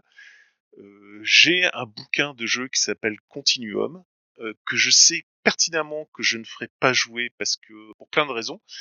mais que j'adore avoir euh, dans ma bibliothèque parce que je trouve que c'est quand même quelque chose d'assez génial. Voilà, c'est tout. Et, euh, et derrière, bah, je passe la parole. Faut vraiment que j'arrête de couper mon micro parce qu'à chaque fois, euh, je, je parle dans le vide. Donc je disais, on va passer la main, à Monsieur Huse. Euh, ouais. Alors, pour répondre à la deuxième partie, euh, bah, en fait, euh, si si on considère le jeu de rôle comme un jeu, euh, on, s'est jamais dit que pour un jeu de société, euh, chaque participant devait avoir euh, acheté le jeu euh, lui-même. Il y a un jeu de société qui est amené par une des personnes et tout le monde y joue. C'est ça, la, question se pose pas quoi. Et si on considère le jeu de rôle comme un livre, bah, une fois que j'ai fini mon livre, j'ai tout à fait le droit de le prêter et de le faire lire à, qui, veut bien. Donc pour moi, deuxième partie, effectivement, de, se répond, se répond d'elle-même. Alors savoir si euh, lire une version piratée euh, d'un jeu de rôle qu'on n'aurait pas acheté, euh, c'est une vente volée, ouais, ça, ça se discute quoi. Je sais qu'il y a des choses que j'ai lues, des films que j'ai vus, euh, des pour lesquels j'aurais sûrement pas dépensé une thune quoi. Mais de, de fait, je les ai quand même lus, je les ai quand même vus. C'est super. je tourne en rond en fait, j'avance pas du tout sur la question. Donc je passe la parole au suivant. Oui, du coup, pour la première partie de la question, pourquoi considère-t-on que lire une copie pirate d'un JDR auquel on n'avait pas l'intention de jouer est forcément une vente volée Je trouve, je, je trouve pas, moi personnellement. Je trouve ça idiot. C'est pas une vente volée puisque de toute façon la personne n'aurait pas acheté. Par contre, quel est l'intérêt de pirater un truc si tu vas pas jouer avec? Pourquoi, pourquoi même le lire? Au bout d'un moment, j'ai envie de dire, euh, c'est quoi l'intérêt de lire un jeu qui t'intéresse pas en fait? Tu vas perdre du temps, tu vas perdre une heure, deux heures à, lire les 500 pages. Pour, pourquoi faire? Et puis, euh, techniquement, c'est pas une vente volée puisque de toute façon, il y aurait pas eu de vente. Un peu trop unique comme garçon. Moi, j'achète que des que des livres pour jouer. Je suis un peu trop pragmatique. Mais au-delà de ça c'est pas une vente volée dans le sens où euh, où euh, il y aurait pas eu de vente de toute façon. Il l'a lu puis euh, s'il avait s'il y avait pas eu le piratage, il l'aurait pas lu mais de toute façon, il aurait jamais acheté ce, ce jeu. Les joueurs euh, de base, profitent des jeux sans jamais les acheter de toute façon. Même s'ils ont pas piraté euh, même s'ils ont pas piraté euh, le jeu, de toute façon, la MJ les fait jouer, donc ils vont profiter de l'univers, ils vont ils vont pouvoir créer le personnage. Je pense que c'est pour ça ça choque personne, c'est que tel que fonctionne le jeu de rôle traditionnel, le MJ il achète les ouvrages, il se les farcit, il fait le travail, et puis les joueurs ils profitent et du coup, même sans euh, accéder au, au bouquin en, tant que tel, ils, profitent de toute façon du jeu sans forcément l'acheter. C'est, je pense que c'est aussi- ça revient aussi au, au- au- à l'histoire de ce qu'on disait tout à l'heure sur le le modèle économique et sur le prix, mais euh, le jeu de rôle, c'est faut voir que c'est un livre de base pour 5 6 personnes 10 personnes, 20 personnes en fait. Donc euh, for- forcément, euh, c'est compliqué. Et du coup, je pense que c'est pour ça que ça choque moins que les joueurs ils, ils piratent parce que voilà, ils profitent déjà de, des bienfaits du jeu sans forcément l'acheter. Quand le MJ a lu l'ouvrage et lui va va leur transmettre le jeu en fait. Il va être facilitateur, facilitatrice. Elle va leur transmettre le jeu et voilà. Je vais passer directement à la question 6 parce qu'on a beaucoup parlé et que la question 6 est un peu plus anecdotique que les autres. Et comme ça, on va peut-être même réussir à tout faire en une seule séance. Du coup, question 6. Un dé éclairé et innovant contre mainstream, conservateur et arriéré, mascu contre éveillé, ludiste contre narrativiste. Pourquoi les rôlistes sont-ils tellement besoin d'étiqueter leurs pratiques? Les clochers sont-ils plus importants dans le jeu de rôle que le jeu? Et on va commencer avec monsieur Iniga. Alors, je ne sais pas pourquoi les rôlistes ont besoin d'étiqueter leurs euh, pratiques. Euh, par contre, le fait est qu'ils le font.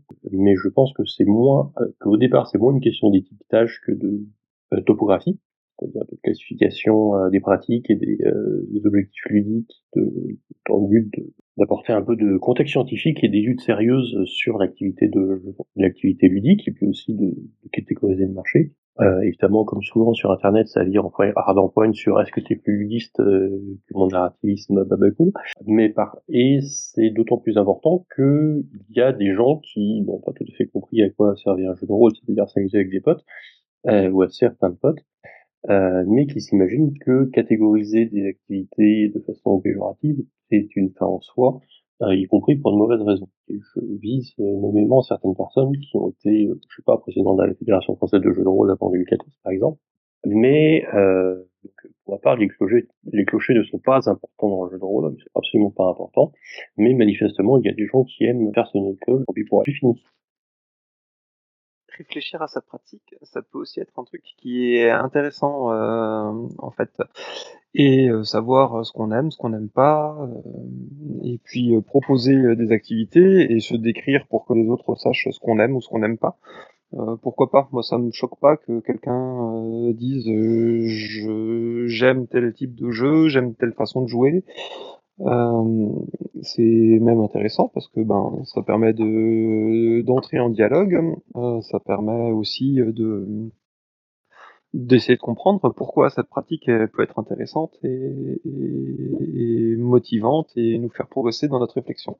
Ce qui est compliqué, c'est par contre euh, le moment où les gens ils disent euh, si tu ne fais pas partie de mon groupe, que tu n'as pas la bonne étiquette, euh, je refuse de te parler, ou on lance des anathèmes, où ça pose des tas de soucis. Après, c'est un problème de notre société actuelle. Ça fait partie de mes de mes poneys de bataille. Euh, le fait que aujourd'hui euh, on se pose une étiquette et puis on estime euh, que euh, cette étiquette doit nous décrire dans notre entièreté et qu'on peut pas avoir plusieurs euh, plusieurs éléments qui vont nous composer et être euh, quelqu'un d'un peu complexe. Euh, De temps en temps, j'aime bien euh, jouer du euh, jouer des jeux indés, mais je vais peut-être le faire euh, avec euh, des règles qui vont être complexes ou d'une manière complètement narrativiste. Euh, ce, ce jour, ce soir, cet après-midi, euh, cette nuit, euh, ce matin, quelle que soit l'heure à laquelle on a envie de jouer, eh ben on a on n'a pas envie de se prendre la tête, on a envie de lancer des dés. Euh, D'autres moments, euh, on n'a pas envie de se prendre la tête et il faudra surtout pas lancer des dés parce que Dès qu'on commence à faire des lancers de dés, ça devient compliqué. Euh, il y a certains jeux qui nous plaisent, il y a certains jeux qui nous plaisent pas. Ben voilà, devenez complexes les amis et puis euh, apprenez à écouter les autres et enrichissez-vous les uns les autres. Après, vous avez le droit de dire qu'il y a certains trucs que vous aimez pas. Euh, on, a tous des préférences, on a tous des goûts, mais euh, nous gonflez pas avec ça quoi. À partir du moment où on sort son drapeau, qu'on met des tranchées autour et qu'on estime que tout ce qui euh, vient de l'extérieur est mauvais, euh, quelle que soit la raison, ça devient sacrément inquiétant et ça nous empêche de discuter tranquillement dans une boîte à cookies piratée. Le suivant, je ne sais plus qui c'était, Erwick. Ouais, c'est moi. Euh, ouais, c'est une question qui est pas du tout troll du tout. Euh, par où la prendre Déjà, j'ai l'impression que les rôlistes, ils, ils, ils étiquettent pas leur propre pratique, mais on a plutôt tendance à étiqueter celle des autres. Je pense pas que le jeu de rôle mainstream se, se qualifie lui-même de mainstream. C'est les indépendants, c'est les autres gens qui vont dire ah ça c'est mainstream et inversement. Et puis les mastus, pareil, je pense pas qu'ils s'appellent mastus, c'est que nous on les traite de mastus parce qu'on les aime pas qu'on n'en veut pas dans notre plaisir. Mais je pense pas que eux-mêmes euh, le matin dans le miroir ils se disent Hum, je suis un mastu, que je suis viril. D'ailleurs, si vous l'avez pas vu, il y a une vidéo euh, qui se moque 2 assez rigolote euh, chez BBE euh, qui s'appelle Viril. Ça, ça vaut le détour. En tout cas, moi ça m'a bien fait sourire. Mais j'ai l'impression que euh, que euh, c'est quelque chose qui est vieux comme le monde en fait. Euh, je me rappelle à l'époque où Vampire sortait, il y avait l'étiquette des vrais rôlistes qui faisaient du vampire, puis des donjonneux qui faisaient du donjon, quoi, qui euh, pétaient des portes, qui fabriquaient des monstres. Mais c'est pareil, c'était pas les donjonneux qui s'appelaient des donjonneux, c'était nous, on les appelait donjonneux parce que nous on faisait du vrai roleplay, de l'art du conteur, ça s'appelait. Et du coup voilà, il y avait déjà des querelles de clochers, alors que c'était il y a longtemps. Et je pense qu'il y aura toujours des querelles de clochers. En fait, il y a toujours un moment ou un autre où l'humain est un peu bête et euh, il va falloir qu'il critique les goûts des autres parce que ses goûts sont meilleurs. Et euh, voilà. Et euh, il y a aussi un truc euh, qu'on a beaucoup, euh, qu'on a beaucoup dans le dans le dans le dans le milieu du jeu de rôle, c'est qu'on a euh, ce qu'on appelle euh, du gatekeeping. Je sais pas comment que si en français ça donnerait les gardiens du temple, mais il y a pas mal de gens qui qui aiment leur vision, leur propre vision du jeu de rôle et qui ont tendance à étiqueter, voire à à comment dire à critiquer et puis à, à sortir de la communauté les gens qui sont pas qui sont pas d'accord avec et je sais pas pourquoi on a besoin de faire ça. Je pense que c'est typiquement humain. On a besoin d'étiqueter les, les gens. On a besoin de se faire des gardes de clocher comme dit dans le chat en plaisantant que même ceux qui font des maquettes en allumettes ils ont ils doivent avoir des gardes de clocher je pense que c'est vrai. Est-ce que c'est de la bois? Est-ce que c'est de la colle UU ils doivent se battre pour d'autres sujets mais voilà les humains ils se battent c'est pour ça qu'il y aura tout le temps des guerres. Il y a tout le temps des des, des, des soucis. Du coup bah c'est comme ça. Faut faire avec. Essayer de de pas trop juger les autres. Essayer de de de, de se mettre à la place de l'autre de comprendre ses pratiques et, et euh, de se dire que même si notre pratique est pas la même c'est pas pour, pour autant que la leur est, est pas recevable et, pas nulle et que c'est quand même du jeu de rôle que c'est quand même des trucs voilà. Essayez aussi de de pas se poser en gardien du temple. Moi je sais qu'avant je le faisais beaucoup mais maintenant quand quelqu'un dit qu'il fait du jeu de rôle et qu'il joue loup-garou de tierce-lieu bah il fait du jeu de rôle il joue loup-garou de tierce-lieu. Et j'arrête de me faire un ulcère parce que je considère pas que loup-garou de tierce-lieu c'est un c'est un jeu de rôle et ça va mieux pour moi ça va mieux pour les personnes avec qui je discute ça va mieux pour tout le monde. Et voilà. Et non euh, Claude on parlera pas de, de l'islam dans le jeu de rôle Euh, du coup, si Eric, tu as fini, on va passer à Monsieur Huse. Euh, ceux qui euh, ceux qui s'y intéressent pas sont des arriérés. Euh, ça crée des, des, polémiques, des, guerres de clochers comme on dit, mais finalement ça c'est quelque chose qui est commun, je pense à, à tous les courants, un minimum un minimum créatif. Finalement on retrouve ça dans, dans, dans toutes les formes d'art. Et ce qui est intéressant, c'est que là je pense que le temps euh, le temps fait son œuvre et au bout d'un certain, au bout d'un certain moment, ce qui était des, des, des querelles euh, très très vives euh, au moment où elles sont apparues, deviennent effectivement, comme ça a été dit, juste un, un moyen de décrire ses goûts, de dire quel genre de pratique on aime ou pas, pour quelles raisons, et on, on, peut sortir de la guerre de clocher pour arriver effectivement à une façon plus, plus, plus sereine de, de, de, parler de ces différents types de pratiques. Après, il y a d'autres questions, effectivement, on dit ah ouais, c'est polémique ou pas. par exemple, là sur le truc mascu contre éveillé qui est sur la liste, euh, bah il y a certains débats qui peuvent se poser euh, finalement dans le jeu de rôle et euh, qui rejoignent des débats de société beaucoup plus larges. C'est en fait voilà la, la, simple de comment est-ce que je vais rédiger les règles d'un jeu de rôle, est-ce que je vais m'adresser euh, aux gens qui vont le lire euh, en les appelant des joueurs, des joueuses, des joueurs .ses, des joueuses. Est-ce que je vais considérer qu'on a des joueuses et un meneur ou qu'on a un meneur et des joueuses? Enfin, et puis à partir du moment où je me pose cette question, il va y en avoir qui vont râler en se disant ah ouais en français c'est le masculin qui est neutre. En fait, on, va avoir des questions éminemment pratiques qui euh, vont euh, qui vont nous demander un moment de nous positionner par rapport à des des fois par rapport à des débats de société qui traversent, enfin, qui qui, qui n'ont pas grand chose à voir euh, avec le avec le jeu de rôle à la base et qui traversent toute la réflexion d'une société en mutation. Donc euh, là-dessus, euh, on n'a pas besoin d'aimer les gardes-clochers, je dirais pour ces pour ces guéguerres euh, autour de la autour de la féminisation, d'écriture d'écriture inclusive et ou, ou, de la représentation des, des, des, minorités, enfin chez vous, ça, ça, ça, dépend un petit peu des termes qui sont utilisés. Là, j'ai peur d'arriver avec des. enfin bon, en tout cas, tout ça, c'est des sujets de société euh, qui traversent les qui traversent les pensées. C'est normal que finalement ces, ces sujets-là et ces querelles-là euh, super centrales euh, dans la façon dont on réfléchit, on les retrouve aussi dans notre loisir. ça, donc, c'est pas spécifique au jeu de rôle. Merci beaucoup, monsieur. Nous allons passer à la question d'après.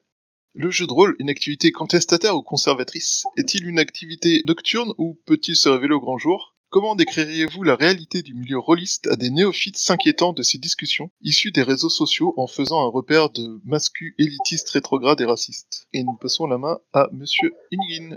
Spontanément, j'aurais tendance à décrire le jeu de rôle comme une activité imaginative, donc forcément contestataire, mais c'est pas comme ça que je le raconte. Je le présente et c'est pas le, cœur de l'activité. J'ajouterais que le débat contestataire ou conservateur, c'est pas vraiment le cœur de nos problématiques. Euh, par contre, je sais qu'il y a des gens qui jouent à Donjons et Dragons depuis 40 ans la même table euh, au fin fond des bois dans les forêts américaines, euh, qui ont certainement un bon fond conservateur, mais ça n'empêche pas que si je les rencontré ou qu'on a un feu, on ferait sûrement d'excellentes parties de Tierce Surveillance. Je ne sais pas si c'est une activité nocturne, personnellement j'y joue de préférence en fait, en fait le soir. Bon. Ah, donc c'est une activité de soir et demi. Mais par contre, j'ai fait des parties en convention où les parties sont en journée, sont très agréables, à voir au bord d'une piscine. Ce sont les meilleures parties en général. maintenant, s'il y a des néophytes qui s'inquiètent des discussions de réseaux sociaux sur euh, les jeux de rôle, je pense qu'ils glissent pas les bons fils de discussion, euh, ou qui devraient arrêter. De façon générale, les fils de discussion sur Facebook sur le jeu de rôle sont à éviter absolument. Il vaut mieux qu'ils viennent sur le bocal, ils apprendront plus de trucs. J'ai fini. Merci Monsieur Niga. Nous allons passer à Monsieur Narcy.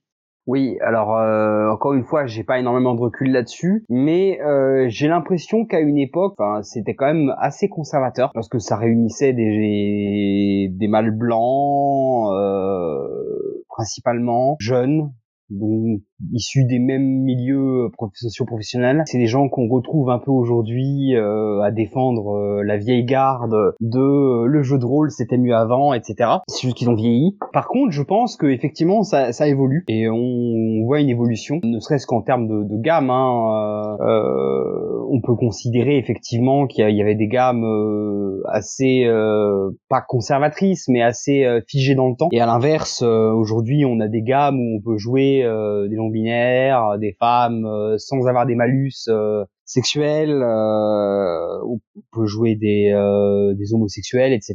Donc bon, je, je pense que ça a évolué, mais je pense quand même qu'il y, y, a un fond quand même un fond relativement conservateur au jeu de rôle. Ouais. moi, moi, c'est l'impression que j'en ai. Hein, quand, quand je vois justement pour rebondir sur la dernière question sur le, les, les, débats qui ont lieu euh, dans la communauté et euh, sur certaines vieilles gammes. euh, après, je pense que ça dépend des gammes, hein, tout simplement aussi. Hein, ça dépend des jeux.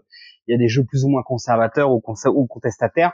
J'ai pas beaucoup, j'ai pas vu beaucoup de jeux quand même éminemment contestataires euh, sur des thématiques politiques ou sur des thématiques. euh, Enfin, j'ai pas vu beaucoup de jeux qui qui avaient une approche politique contestataire. Quoi. Bon, après, c'est, je pense aussi que c'est c'est logique. Hein. Euh, Il y a aussi peu de romans euh, dans les littératures de l'imaginaire qui sont comme ça. Euh, enfin, il y, en, il y en a plein, je pense, mais ils sont peut-être moins, on les voit peut-être moins. Est-ce que c'est une activité nocturne euh, Ouais, bon, ça c'est une question troll, mais moi, moi je, je, je fais plus des parties de nuit, effectivement. Euh, je pense que tout simplement c'est dû à l'emploi du temps des gens, hein, de manière générale. Hein, euh, les gens ils travaillent pour la part, donc tant qu'ils rentrent chez eux et qu'ils euh, fassent leurs petites affaires, euh, bon bah ça se passe le soir ou la nuit. Hein, c'est pas. euh, euh, je pense que ça a un autre sens parce que c'est marqué. Est-ce qu'il peut se révéler au grand jour Je pense que ça c'est compliqué quand même. Hein. Je pense que le jeu de rôle va rester une activité plus ou moins cachée pendant très longtemps. Parce moi c'est ce que je ressens. Hein, c'est une activité de l'élite. Non mais voilà, enfin voilà, c'est une activité d'une minorité. Donc euh, de toute façon, euh, le jeu de rôle au grand jour, euh, je crois qu'il y a eu quand même quelques émissions de télé qui en parlé, etc. Mais ça reste quand même minoritaire. Même si on a à l'époque où la culture geek euh, prend le pouvoir, euh, le jeu de rôle euh, est pas encore en très bonne place. il n'est pas encore en pleine lumière, on va dire. Ça viendra peut-être un jour, mais je pense pas. Moi, je pense que ça restera toujours plus ou moins un loisir de niche.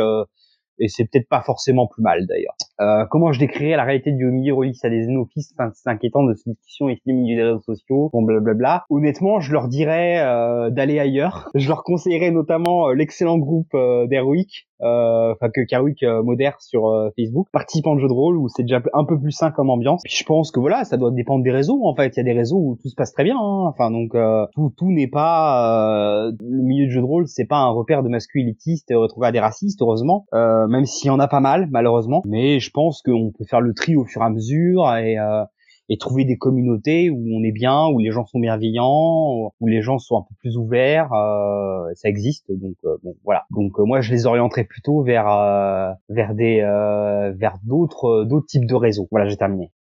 Monsieur Asgard? Oui. Alors pour moi, c'est une activité euh, à la fois contestataire et conservatrice, parce que Kanjar s'est absenté, donc je dois prendre le rôle du ça dépend.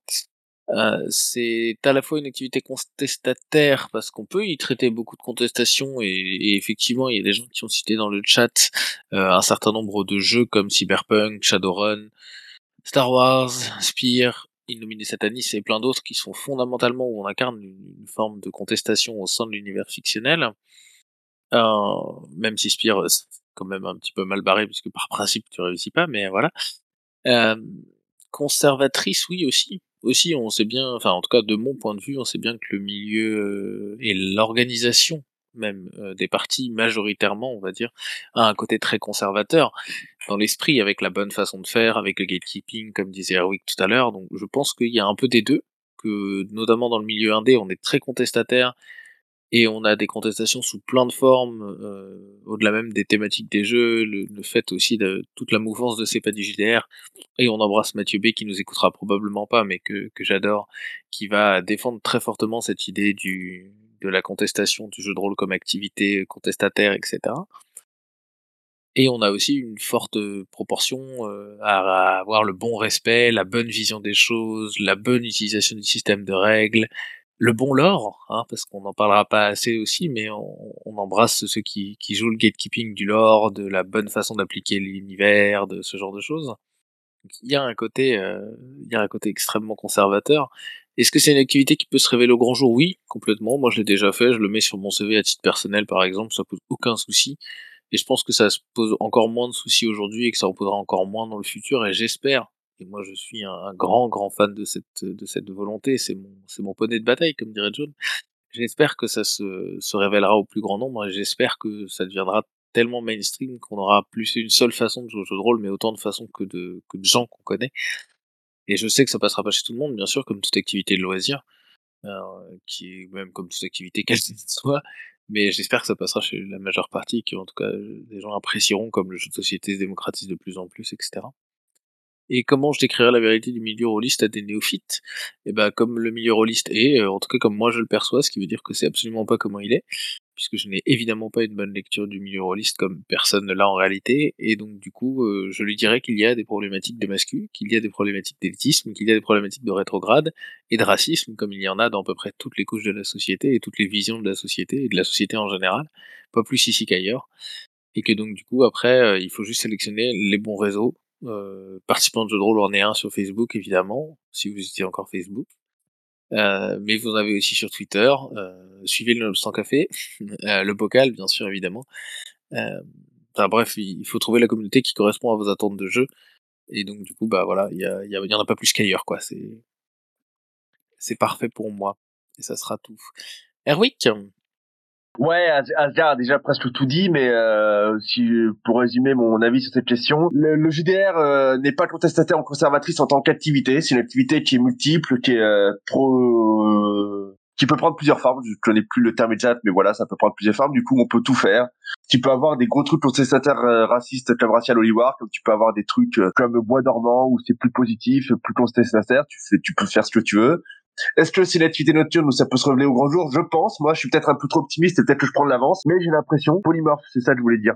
Et euh, du coup, j'ai l'impression que le jeu de rôle a déjà été relevé au grand jour, que ce soit dans euh, que ce soit dans Stranger Things, que ce soit dans dans Big Bang Theory, que ce soit dans des émissions de, télé, de machin, de trucs. J'en entends parler de plus en de plus en plus, et même des personnes d'un certain âge et qui sont pas du tout dans le milieu du jeu, ça plus ou moins ce que c'est. Bon, des fois, ils croient qu'on se déguise et puis euh, ils sont un peu à côté, mais euh, ils ont déjà entendu parler de jeu de rôle et ils ont ils, ils ou ils ou elles ont une idée plus ou moins floue, ou moins erronée peut-être, mais euh, tout le monde ou presque a maintenant une idée de, de ce que c'est que le jeu de rôle. Quand mon chef, euh, je prends un jour de congé pour aller au Toulouse et que je lui dis que c'est un truc de jeu, machin, tu auras des trucs du jeu de rôle, et ça, ça l'a pas fait tiquer. Il s'est pas posé la question de c'est quoi le jeu de rôle. Il a fait ah ok, c'est bien, c'est cool, machin. Ensuite, euh, voilà, donc moi je pense qu'on y est déjà presque, même si c'est pas encore comme le jeu de société. Le jeu de société il a explosé ces dernières années. Je vois pas pourquoi ce jeu de rôle, qui est le meilleur jeu de société de tous les jeux de société, ne pourrait pas exploser aussi. Donc moi j'y crois très fort et je pense que euh, ça va arriver d'ici peu. C'est déjà en train d'arriver. Et j'ai l'impression par contre que certaines personnes de notre euh, communauté, certains joueurs et joueuses de jeux de rôle, ça les embête. J'ai l'impression, en écoutant certains discours, que ce serait une mauvaise chose que tout le monde fasse du jeu de rôle, que ce soit mainstream, qu'on ait des émissions de télé-réalité de jeux de rôle, qu'il y ait des, du jeu de rôle partout, que puisse en grande surface à côté du, du saucisson halal avoir un jeu de rôle. J'ai l'impression qu'il y a des gens que ça,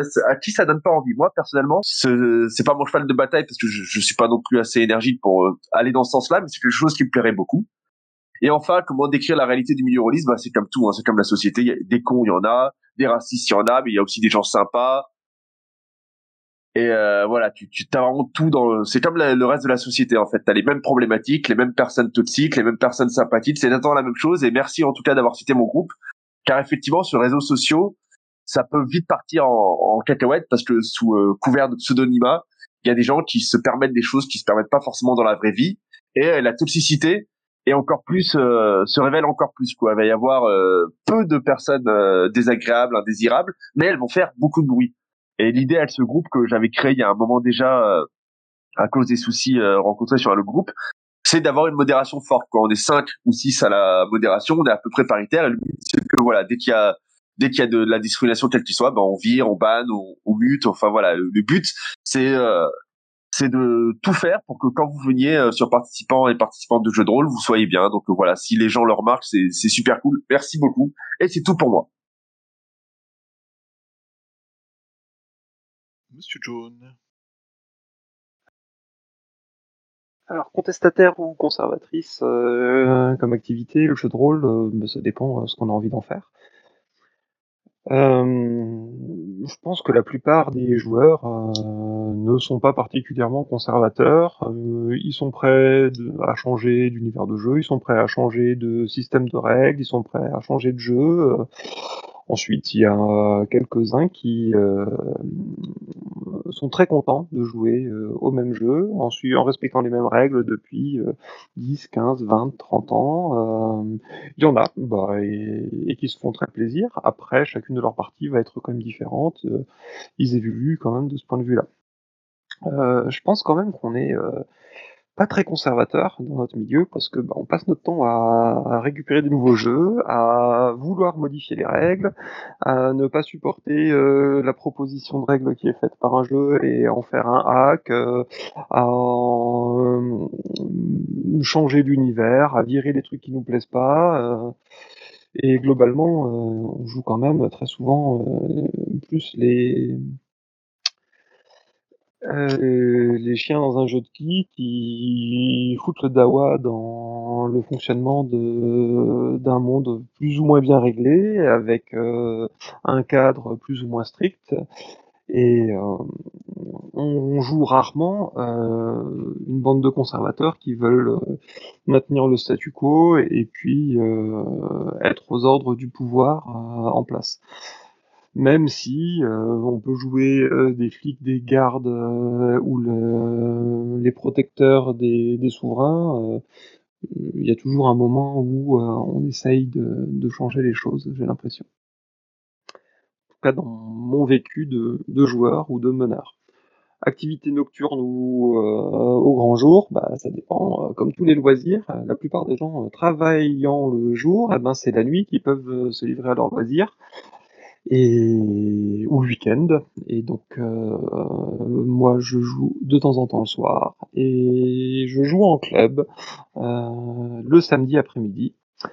Ce qui fait que ben on accueille pas mal de nouveaux, euh, qu'on est ouvert, que euh, on fait notre promotion euh, au niveau local, qu'on participe à des conventions, à des événements, qu'on essaye d'ouvrir au maximum le jeu de rôle et de faire découvrir à, à plein plein plein plein de monde qui viennent de tous les horizons, qui peuvent avoir des âges très différents. J'ai déjà fait jouer des enfants de 4 ans comme euh, des personnes qui en avaient 75, euh, hommes, femmes, non binaires, voilà, on, s'en fout. Euh, on essaye de, faire découvrir quelque chose. Après, euh,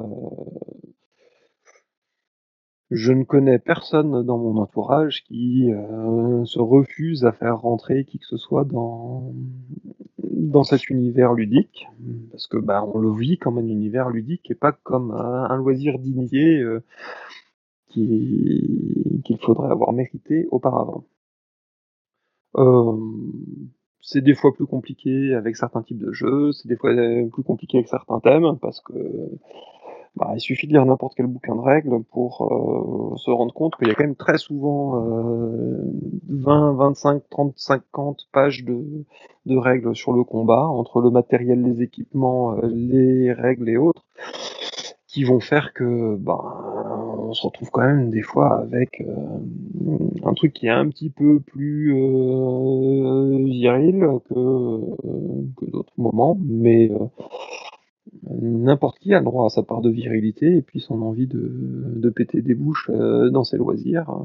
Comme pour le jeu vidéo, c'est pas parce qu'on est un garçon qu'on joue à certains jeux, c'est pas parce qu'on est une fille qu'on joue à d'autres. Ben, le jeu de rôle, c'est pareil. Venez tous et puis euh, profitez-en. Merci Monsieur John. Nous allons enchaîner avec euh, Monsieur Huse. Ouais, alors, euh, tiens, jeu de rôle, activité contestataire ou conservatrice. Moi, en fait, je, ce qui me fait un peu rire, c'est que euh, j'ai l'impression que la nuance est difficile à faire, vu que les, la plupart des conservateurs euh, et des ultra-conservateurs ont tendance à se présenter comme maintenant comme étant les, nouveaux contestataires. On est, on est sur un truc un petit peu euh, un petit peu un, un, petit peu double trouble. Sinon en soi le jeu de rôle, ouais, bah il peut il peut être euh, finalement il peut être aussi bien l'un que l'autre. Euh, moi moi ce qui peut me paraître intéressant dans un jeu de rôle, euh, c'est un jeu de rôle où justement euh, la question est-ce qu'on est, euh, est-ce qu'on fait partie du, du camp du bien A ou du camp du bien B d'une certaine manière, pas la, pas la plus intéressante quoi. je, je je pense que ceux qui les univers de jeux de rôle euh, qui permettent de, de, je dirais, de se faire une, position adulte ou une position qui pourrait être, euh, de, ou de se faire une opinion qui pourrait, euh, qui pourrait être vue de différentes manières, avec, euh, avec différentes approches, avec, différentes optiques sur un certain nombre de questions politiques, sont euh, plus intéressants que ceux qui nous mettront, qui nous demanderont d'aller dans le camp du bien, quelle que soit la façon dont on le définit. Euh, activité nocturne au grand jour, bon, au grand jour depuis longtemps, ça a déjà été dit. Et euh, les réalités du milieu des néophytes qui s'inquiéteraient de discussions sur les réseaux sociaux. Ils existent vraiment, les néophytes qui s'inquiéteraient de discussions sur les réseaux sociaux? Euh, je, je je pense pas quoi. Euh, ou alors il, faut qu'ils prennent beaucoup de recul sur les réseaux sociaux parce que euh, si, les gens commencent à, se baser sur les sur les propos inquiétants sur les réseaux sociaux, euh, quel que soit le sujet, de toute façon sur n'importe quel réseau social, on trouvera des groupes de merde sur tous les sujets. Et je pense pas que les gens s'en inquiètent plus que ça. Je pense que les gens ont quand même dans l'ensemble suffisamment de recul pour savoir que euh, que ce qui se passe sur les sur les réseaux sociaux mérite d'être pris avec d'énormes pincettes de plusieurs kilomètres. J'ai fini. Merci monsieur, on va revenir à Erwick.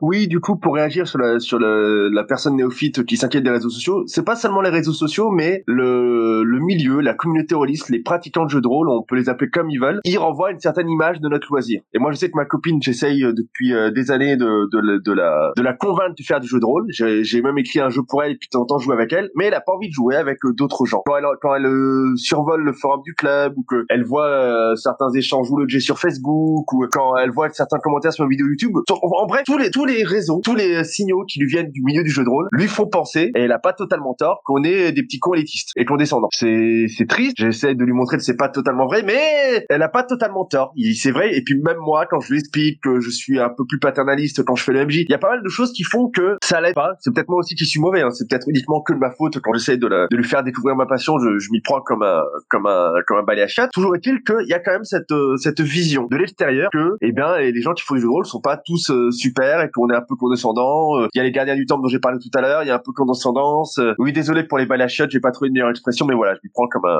comme un gland si tu préfères. Et après, on va dire que j'attaque les glands. Il y a, y a, cette partie-là. Et sinon, pour revenir à l'activité en tant que contestataire ou conservatrice, autant l'activité en elle-même elle est polymorphe et il n'y a pas vraiment de conservatisme ou de contestation au niveau de l'activité, autant je trouve que sur le niveau des, des jeux qui sont produits, il y a quand même un peu conservatisme. Donjons Dragon 5, Toulouse V7, Vampire V20. Enfin, j'ai l'impression qu'on aime. Je sais pas si c'est conservatisme ou juste de la pure nostalgie, de l'amour du passé. Mais les gens, ils aiment les vieux trucs. Ils aiment, voilà, ressasser les souvenirs et puis rejouer encore, encore et encore et encore au, jeu. Quand tu regardes les stades de roll 20, les jeux les plus joués, bah, c'est des vieux trucs. Quand tu regardes les façons participatives qui marchent beaucoup, bah, c'est des vieux trucs. Et ainsi de suite. Donc voilà, je me demande s'il y a quand même pas un petit côté conservateur dans euh, les préférences et les goûts du joueur euh, de, de jeu de rôle. Et c'est tout pour moi.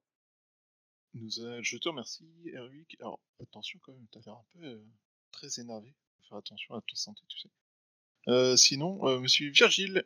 Oui, sur l'aspect euh, contestataire ou conservateur, euh, moi je trouve que dans, dans une société où on, on, nous demande de consommer beaucoup de produits culturels, euh, le jeu de rôle offre un moment où on va créer ça en commun, un moment de, de, création commune. Je, je trouve que c'est un, un petit un petit côté peut-être contestataire, le mot est fort, que ça que c'est quelque chose de différent qui va un peu à contre-courant de ce qu'on peut nous demander de façon générale, et nous d'autant plus que c'est pas seulement de la création, c'est la création partagée, c'est-à-dire que on, on, essaye de se mettre tous ensemble au, diapason pour, pour créer quelque chose en commun. Donc ça, ça dit aussi quelque chose sur euh, sur l'écoute qu'on doit avoir euh, des uns des autres. Et euh, je, je, trouve que dans notre époque, c'est c'est une, une, dimension intéressante du jeu de rôle. Pour faire le lien avec la suite, par exemple, moi je trouve que le, le, le jeu de rôle c'est une activité surtout nocturne. Enfin, en tout cas, c'est comme ça que je la pratique, pas seulement pour des raisons d'emploi du temps, mais aussi parce que je trouve que ça a ce côté euh, veillé, euh, c'est-à-dire qu'on se rassemble, on partage, comme on l'a dit en début de, de, cette de cette boîte, euh, éventuellement un repas, on partage. Donc c'est une activité sociale et on va se retrouver un peu comme euh, pour, pour, pour se raconter des histoires finalement, hein, pour pour partager quelque chose, élaborer, construire un, un, récit ensemble. Euh, donc il y a, y a, ce côté un peu veillé, euh, compte qui qu'on fait ensemble. Par rapport à la dernière partie de la question, il y a, je, je, dirais que c'est pareil quand on vient à une table de jeu de rôle, on porte des valeurs, on porte, on, y amène nos valeurs, quoi. Donc euh, le, la meilleure réponse qu'on peut avoir à, à, des néophytes qui s'inquiéteraient de ça, c'est, de leur montrer aussi, c'est de jouer avec eux et de leur montrer bah, que on peut être euh, tous autour de la table et de porter des valeurs positives, euh, des valeurs d'écoute, d'entraide, de voilà. Enfin, c'est, c'est, je pense que c'est aussi euh, avoir conscience que quand on vient à une table de jeu de rôle, on, on y amène aussi ces valeurs, on, va les exprimer d'une certaine façon euh, dans sa façon d'être et dans sa façon de jouer. Et voilà, voilà. peut-être que c'est ça qui peut rassurer les, les néophytes inquiets. Et j'y termine. Merci, monsieur Virgile. Nous allons donc passer à l'ultime question. Un bon jeu est-il forcément hacké? Comment décririez-vous cette mode du jeu hacké à des non-rollistes Et diriez-vous qu'un jeu hacké est forcément bon? Et on passe la main à monsieur Erwick. Oui, du coup, euh, je sais pas trop en fait euh, si un bon jeu est forcément un jeu hacké, parce que je me dis que si le jeu il est vraiment bon, s'il est parfait le jeu, c'est un, exercice de l'esprit, hein, le jeu parfait n'existe pas, mais si le jeu est parfait, pourquoi est-ce qu'on voudrait le hacker? Pour quel intérêt de hacker un jeu si le jeu est c'est tellement bon qu'il permet de tout faire et que c'est, la fin euh, du jeu de rôle, c'est l'alpha et l'oméga et qu'il il fait tout? Du coup, euh, ça, ça, je, je sais pas. Par contre, un jeu populaire, un jeu qui est aimé, un jeu qui est apprécié, je pense que oui. Un jeu, un jeu qui, qui fait plaisir aux gens. Au bout d'un moment, les gens vont vouloir s'approprier, vont vouloir le hacker. Donc c'est pas forcément qu'il est bon, mais c'est qu'il est apprécié, c'est qu'il fonctionne bien et que les gens ont envie d'en faire quelque chose. Euh, Apocalypse World a fait tellement de dérivés euh, et même des familles de jeux en plus parce que les gens ont aimé comment il tournait. Et, euh, et comment est-ce que je décrirais un, un ou une neuroliste C'est, euh, je dirais que euh, je, c'est une bonne question. Tiens, bah, je dirais, bah, euh, bah, c'est comme euh, voilà, tu, tu changes un peu les, les tu, tu prends les, les, les règles du jeu de société euh, celui-là et puis tu, tu les modifies un peu pour faire un truc à ta sauce et puis euh, c'est pareil, mais c'est pas pareil. euh, je vois pas comment l'expliquer mieux. Et euh, diriez-vous qu'un jeu hacké est forcément bon? Non, non, clairement pas. Euh, Il y a tellement de gens qui ont voulu faire du propulsé par l'apocalypse. J'ai même, j'ai moi-même euh, écrit un truc qui s'appelle La Dame des Mythes, qui est un peu mauvais, voire euh, beaucoup mauvais. C'est, euh, c'est, euh, c'est pas forcément bon. Non, il y a plein de très très très très très mauvais hacks. Et euh, il y a aussi des très très bons hacks. Il y a même parfois des jeux que je préfère à l'original. Il y a Tranchant de Dracon qui est un très bon jeu de de Medfan. Et ben je préfère Star le- la version Star Wars. Il y a un hack euh, où voilà les règles ont été changées pour pouvoir faire du Star Wars. Je préfère la version Star Wars à la version originale. Mais euh, en général euh, voilà il y a vraiment à boire et à manger. T'as des mauvais hacks et des bons hacks. C'est un peu comme le bon chasseur et le mauvais chasseur. Par contre pour l'expliquer à un néophyte, euh, je- j'ai ma réponse me, me satisfait pas et c'est pas terrible. Je vais y réfléchir puis je reviendrai peut-être. Alors, après Erwick, nous avons Inigin. Oui, alors d'abord, le hack, c'est-à-dire la modification du jeu des règles, est consubstantielle à l'activité de rôle, puisque fondamentalement, ça revient à systématiser la pratique du jeu rôle, la maison. Euh, on a tendance à dire qu'un bon jeu a forcément des domaines d'amélioration, donc les MJ le hack, ils font des modifs euh, internes à leur table. Après, est-ce qu'ils publient ces modifs, c'est encore autre chose. Euh, moi, je dirais que j'ai pas besoin de d'écrire une mode de jeu hacké, je dirais simplement que c'est une modification euh, pour améliorer un jeu, pour l'orienter vers des trucs qui nous plaisent plus. Est-ce qu'un jeu hacké est forcément bon Je sais pas, il y a plein de jeux OSR euh, hackés qui sont des hacks de hacks euh, que je n'ai jamais lus, euh, pas grand chose. Merci, monsieur. Euh, nous allons enchaîner avec euh, Papy. Alors, je dirais que le, hack, en fait, c'est dans l'ADN historique du jeu de rôle.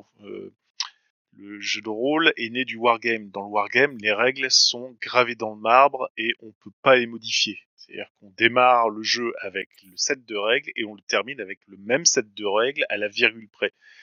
Le, la, révolution copernicienne du jeu de rôle, c'est qu'on a foutu un arbitre parce que justement, on pouvait pas tout mettre pour toutes les situations.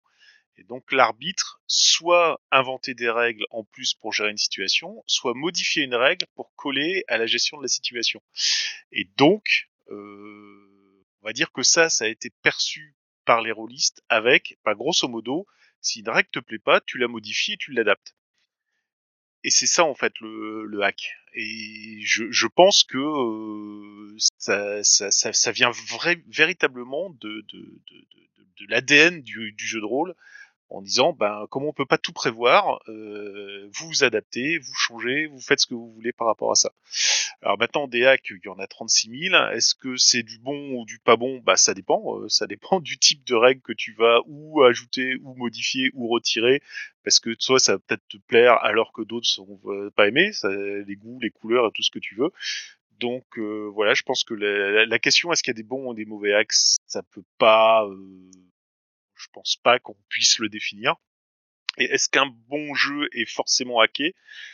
Euh, Même chose, le bon jeu, je suis pas certain qu'on puisse le définir. Par contre, je pense qu'un jeu de rôle qui est beaucoup joué est par définition beaucoup hacké avec ce que je viens de dire. Et maintenant, je suis prêt à assumer tout ça et je passe la parole à Asgard. Ouais. En fait, euh, moi je trouve la question intéressante, mais en soi, pour moi, elle, elle a pas de de sens dans parce que on est forcément le jeu est hacké en fait. Pour moi, les, jeux sont forcément hackés. C'est-à-dire que euh, quand on joue à un jeu de rôle, quel qu'il soit, de mon point de vue, on va euh, jouer dans un univers et appliquer des règles de résolution. Je, je lis, je fais du gros, hein, c'est à la truelle. Et on va pas appliquer l'univers et les règles de résolution telles qu'elles sont, on va les appliquer telles qu'on les a comprises. Et forcément, on va avoir mal compris certaines règles de l'univers et appliquer les règles de résolution d'une façon qui ne sera peut-être pas celle prévue par l'auteur. Et à partir du moment où on fait ça, on hack le jeu, en fait, concrètement. On le hack en le transformant en ce que nous, on considère être le jeu. Alors, du coup, on le hack pas dans le sens où on le fait pas concrètement, on ne vient pas avec un hack du système de jeu comme plein de gens le font, mais même en essayant de respecter au mieux, pour moi, on va le hacker inconsciemment. On va le transformer avec nos habitudes de jeu, notre façon de voir les choses, nos règles, notre habitude de- autour de la table. Euh, Peut-être que euh, certains vont faire jeter des jets d'athlétisme pour faire sauter le, le, le fossé d'un mètre cinquante, d'autres pas. Pour moi, ça, c'est un hack du système, puisque du coup, il y a toute une part qui est propre à la table. Pour moi, il n'y a pas de jeu qui puisse être non hackable. Enfin, ils, le sont tous par essence. Et du coup, est-ce que je dirais, est-ce que je décrirais une mode du jeu hacker à un neuroliste Déjà, je pense que je le ferais pas, parce que concrètement, aller voir quelqu'un en disant et en fait, vous savez que dans mon, dans mon univers de jeu, dans mon loisir, on a tendance à changer les systèmes de jeu. Je vais devoir déjà tellement lui expliquer de choses avant d'en arriver là, que je vous évite totalement éviter de la question, en fait. Je je vais pas traiter les choses comme ça. Et euh, du coup, non. Je- la réponse est, je ne le décrirai pas. Est-ce que je vous dirais qu'un jeu hacké est forcément bon? Non, pas, du tout. J'ai hacké moi-même des jeux, j'en ai fait des, sombres merdes absolument incroyables. Et euh, donc non, je... hacker un jeu, ça veut pas dire le faire bien. Donc euh, non, pour moi la réponse est claire. Et je passe la parole à mon contradicteur préféré, Erwick. Merci. Euh, ouais, euh, je, je, je, j'ai du mal à expliquer à un néophyte ce que c'est un hack parce que j'ai moi-même du mal en tant que pratiquant à définir à quel moment tu hackes le jeu. Parce que pour moi, quand tu fais des modifications, on va dire légères, fais des guillemets avec les, mains, c'est pas du hack. Par exemple, si tu joues le jeu tel que tu l'as compris, mais que tu te trompes, que tu parce que euh, t'as pas bien compris l'intention de l'auteur et que t'es un peu à côté, pour moi, c'est pas un hack. Les, tous les gens qui font du super héros avec avec Vampire Masquerade, est-ce que c'est vraiment un hack? Le jeu, il fonctionne comme ça. T'as des disciplines, t'es super fort. Bon bah tu fais euh, du super héros style. Pour moi, le hack, c'est à partir du moment où tu vas détourner le jeu pour en faire autre chose. Pareil, ce qui va être système générique. Est-ce que adapter Fate à Mega 5, est-ce que c'est un hack de Fate Est-ce que c'est un hack de Mega 5 Je suis pas sûr. Pour moi, Fate, c'est un système euh, entre guillemets euh, générique qui fait que tu peux l'adapter à plusieurs univers avec un peu de boulot, mais que c'est pas c'est pas un hack dans le sens où le jeu tu vas pas tu vas pas le, le, le transformer quoi. Pour moi, un hack c'est vraiment prendre par exemple Tranchon et Tracon, c'est le- l'exemple que j'ai en tête, et en faire euh, un jeu dans, dans l'univers de Star Wars. C'est pas les mêmes profils, c'est pas les, il y a, c'est pas les mêmes cartes d'aventure. Il y a pas, il y a, il y a, beaucoup de changements et ça pas non plus être tout à fait le même, euh, ça pas être tout à fait la même, le- la même expérience. Elle va être très proche parce qu'on va rester dans de l'aventure, mais il y a suffisamment de, de, de choses qui sont faites pour vraiment que ça soit un hack. Pour moi, le hack c'est vraiment un nouveau jeu qui ressemble à, à au jeu dont il est issu, mais qui est suffisamment éloigné pour justifier l'appellation de hack. Pour moi, modifier quelques règles, c'est c'est pas c'est pas un hack. Si tu joues à Vampire Masquerade et que tu dis juste que les 1 ils enlèvent pas les 10 parce que ça marche mieux, pour moi, t'as fait une home rule, t'as fait une règle maison, t'as pas fait un hack du jeu quoi. C'est tu joues toujours au même jeu, de choses près. Bon bah ça va changer euh, pas mal l'expérience parce que t'auras moins l'impression de faire des échecs en étant plus fort. Mais pour moi, t'as juste fait euh, ce qu'on appelle une rule, une euh, règle maison. T'as modifié le jeu pour coller à tes besoins sans pour autant en faire un hack. Ouais, c'est ça, Claude. J'essaie de définir un curseur en fait. C'est compliqué parce que je sais pas exactement où le mettre. Et pour moi, il y aurait une jauge entre règle maison, adaptation, modification, incompréhension et hack. Et en fonction de- des modifications qui sont faites, que ce soit sur le setting, le lore ou sur les règles du jeu, il y a un moment ou un autre où on va dépasser, on va arriver dans le dans le dans le dans le hack. Et comme c'est pas forcément très clair chez moi où je mets ce curseur là, je vais aussi avoir du mal avec un néophyte. Bah tu vois, un hack c'est ça parce que je sais pas. Merci Erwick. Euh, nous allons passer à John. Un bon jeu est-il forcément hacké J'ai envie de dire, si il est hacké, c'est qu'il y a au moins un truc bien dedans. Euh, Et après, euh, la question c'est euh, qu'est-ce qu'on va en garder? Est-ce que on garde euh, l'univers de jeu et qu'on change toutes les règles? Euh, C'est tout à fait possible et pour moi ça s'appelle du hack à ce moment-là.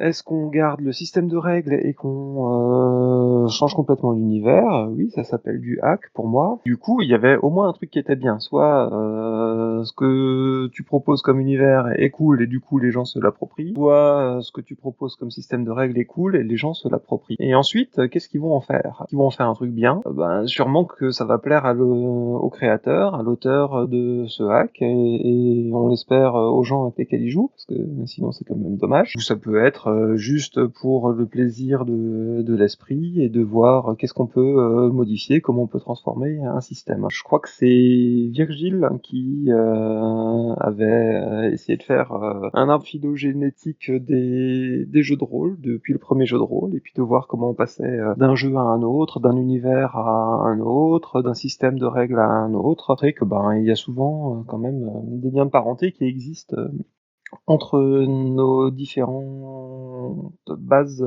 pour notre loisir, que personne n'invente tout venant de nulle part, ou en tout cas c'est relativement rare aussi.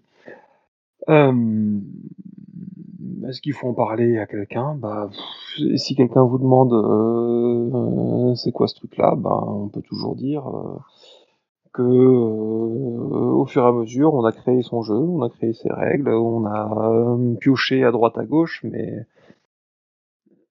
et que ben vu qu'on est dans un loisir où on, s'invente des histoires, ben il y a aussi plein de façons de faire vivre ces histoires. On s'arrêtera là quoi. Si un non rôliste commence à nous demander c'est quoi, c'est quand même ce qui s'intéresse déjà fortement au loisir et qui doit avoir deux trois connaissances quand même. Manger du hack, euh, pourquoi pas euh, Qu'est-ce que ça va devenir derrière? Prenez le risque et puis vous verrez bien. C'est comme à chaque fois qu'on essaye un nouveau jeu, euh, si on ne sait pas comment il joue ou à quoi on joue, on prend un risque. Erwick, je te rends la parole. Ouais, du coup, euh, tu me fais, tu me fais penser qu'effectivement, si euh, un néophyte te, te demande euh, ce que c'est un hack, c'est, plus un néophyte.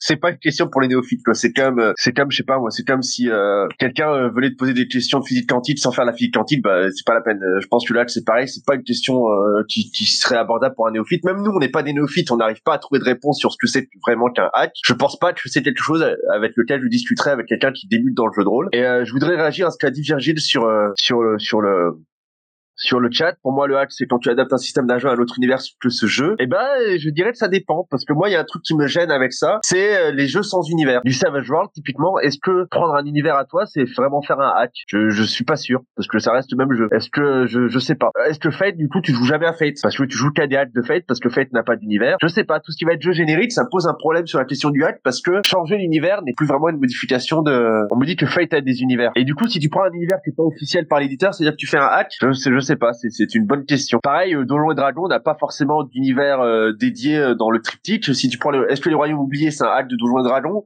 Est-ce que Dragonlance c'est un autre hack de Donjons et Dragons? Ou est-ce que c'est juste des settings et des univers qui sont dédiés à Donjons et Dragons? Moi, je serais plutôt sur la deuxième option. Et du coup, voilà. Pour moi, l'univers n'est pas forcément synonyme de hack. Si on garde exactement le même jeu, mais qu'on change le, qu'on change juste l'univers. Est-ce que, est-ce que, est-ce que c'est, est-ce que c'est un hack? Voilà. C'est, c'est, je pose juste ces questions et j'ai pas de réponse. Je vous laisse vous démerder avec ça. Alors, concernant le, c'est pas une question de néophyte. Ça peut tout à fait être une question de néophyte. Quelqu'un qui a dans ses contacts des rôlistes et qui les entend parler de hack peut vouloir essayer de comprendre de quoi euh, on lui parle, tout simplement. Euh, du coup, je vais passer la main à John. Ouais, j'ai complètement oublié ce que je voulais dire aussi. C'est que euh, ces histoires de hack, c'est quand même un truc de System Matters. Euh, pour relancer un petit peu la, la discussion et, et le côté ah non garde chapelle je moi je fais partie de cette catégorie de gens qui pensent que un bon système permet d'émuler euh, un genre et un, et un jeu. Euh, à l'inverse, euh, je pense aussi qu'un système euh, foireux peut complètement couler une partie. Donc pour moi, le système peut être important, mais il peut aussi s'effacer derrière des tas et des tas d'autres choses. Et c'est là que je mettrais aussi la difficulté quand on va hacker un système de règles pour en faire quelque chose de différent. Eh ben, on peut se planter royalement parce que on n'a rien compris à, l'ambiance qui est créée par ce système, au fonctionnement de la table euh, émulé par ce système, et euh, du coup, on va peut-être créer euh, quelque chose qui ne sera plus du tout fonctionnel pour pour le jeu. Je vais prendre un exemple.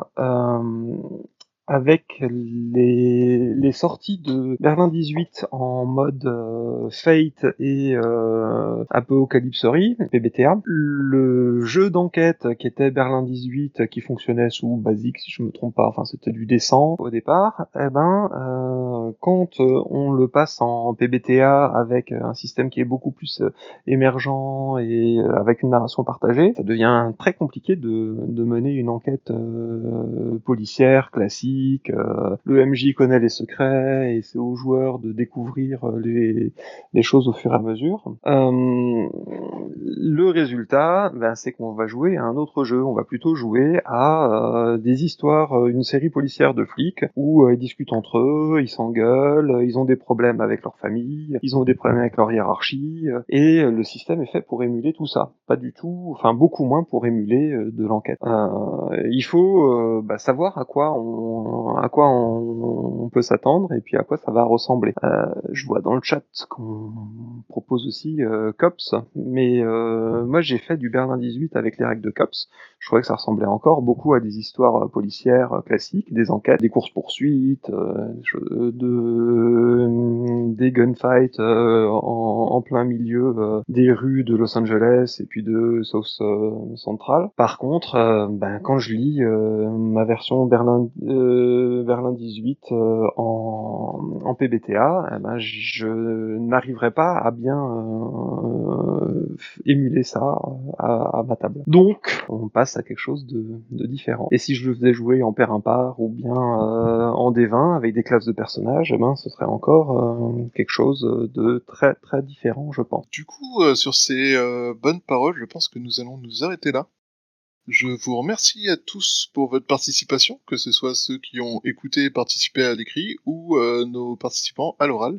Je vous souhaite à tous une bonne journée, un bon dimanche. La- Accessoirement, du coup, la capsule était enregistrée. Il y aura la version audio qui sera sur les canaux habituels et euh, le replay vidéo sera monté et mis sur une, sur une page YouTube qui s'appelle Ludo Ergo Sum et qui vient d'être créée et qui va venir cette version. Je vous souhaite à tous une bonne soirée. Au revoir.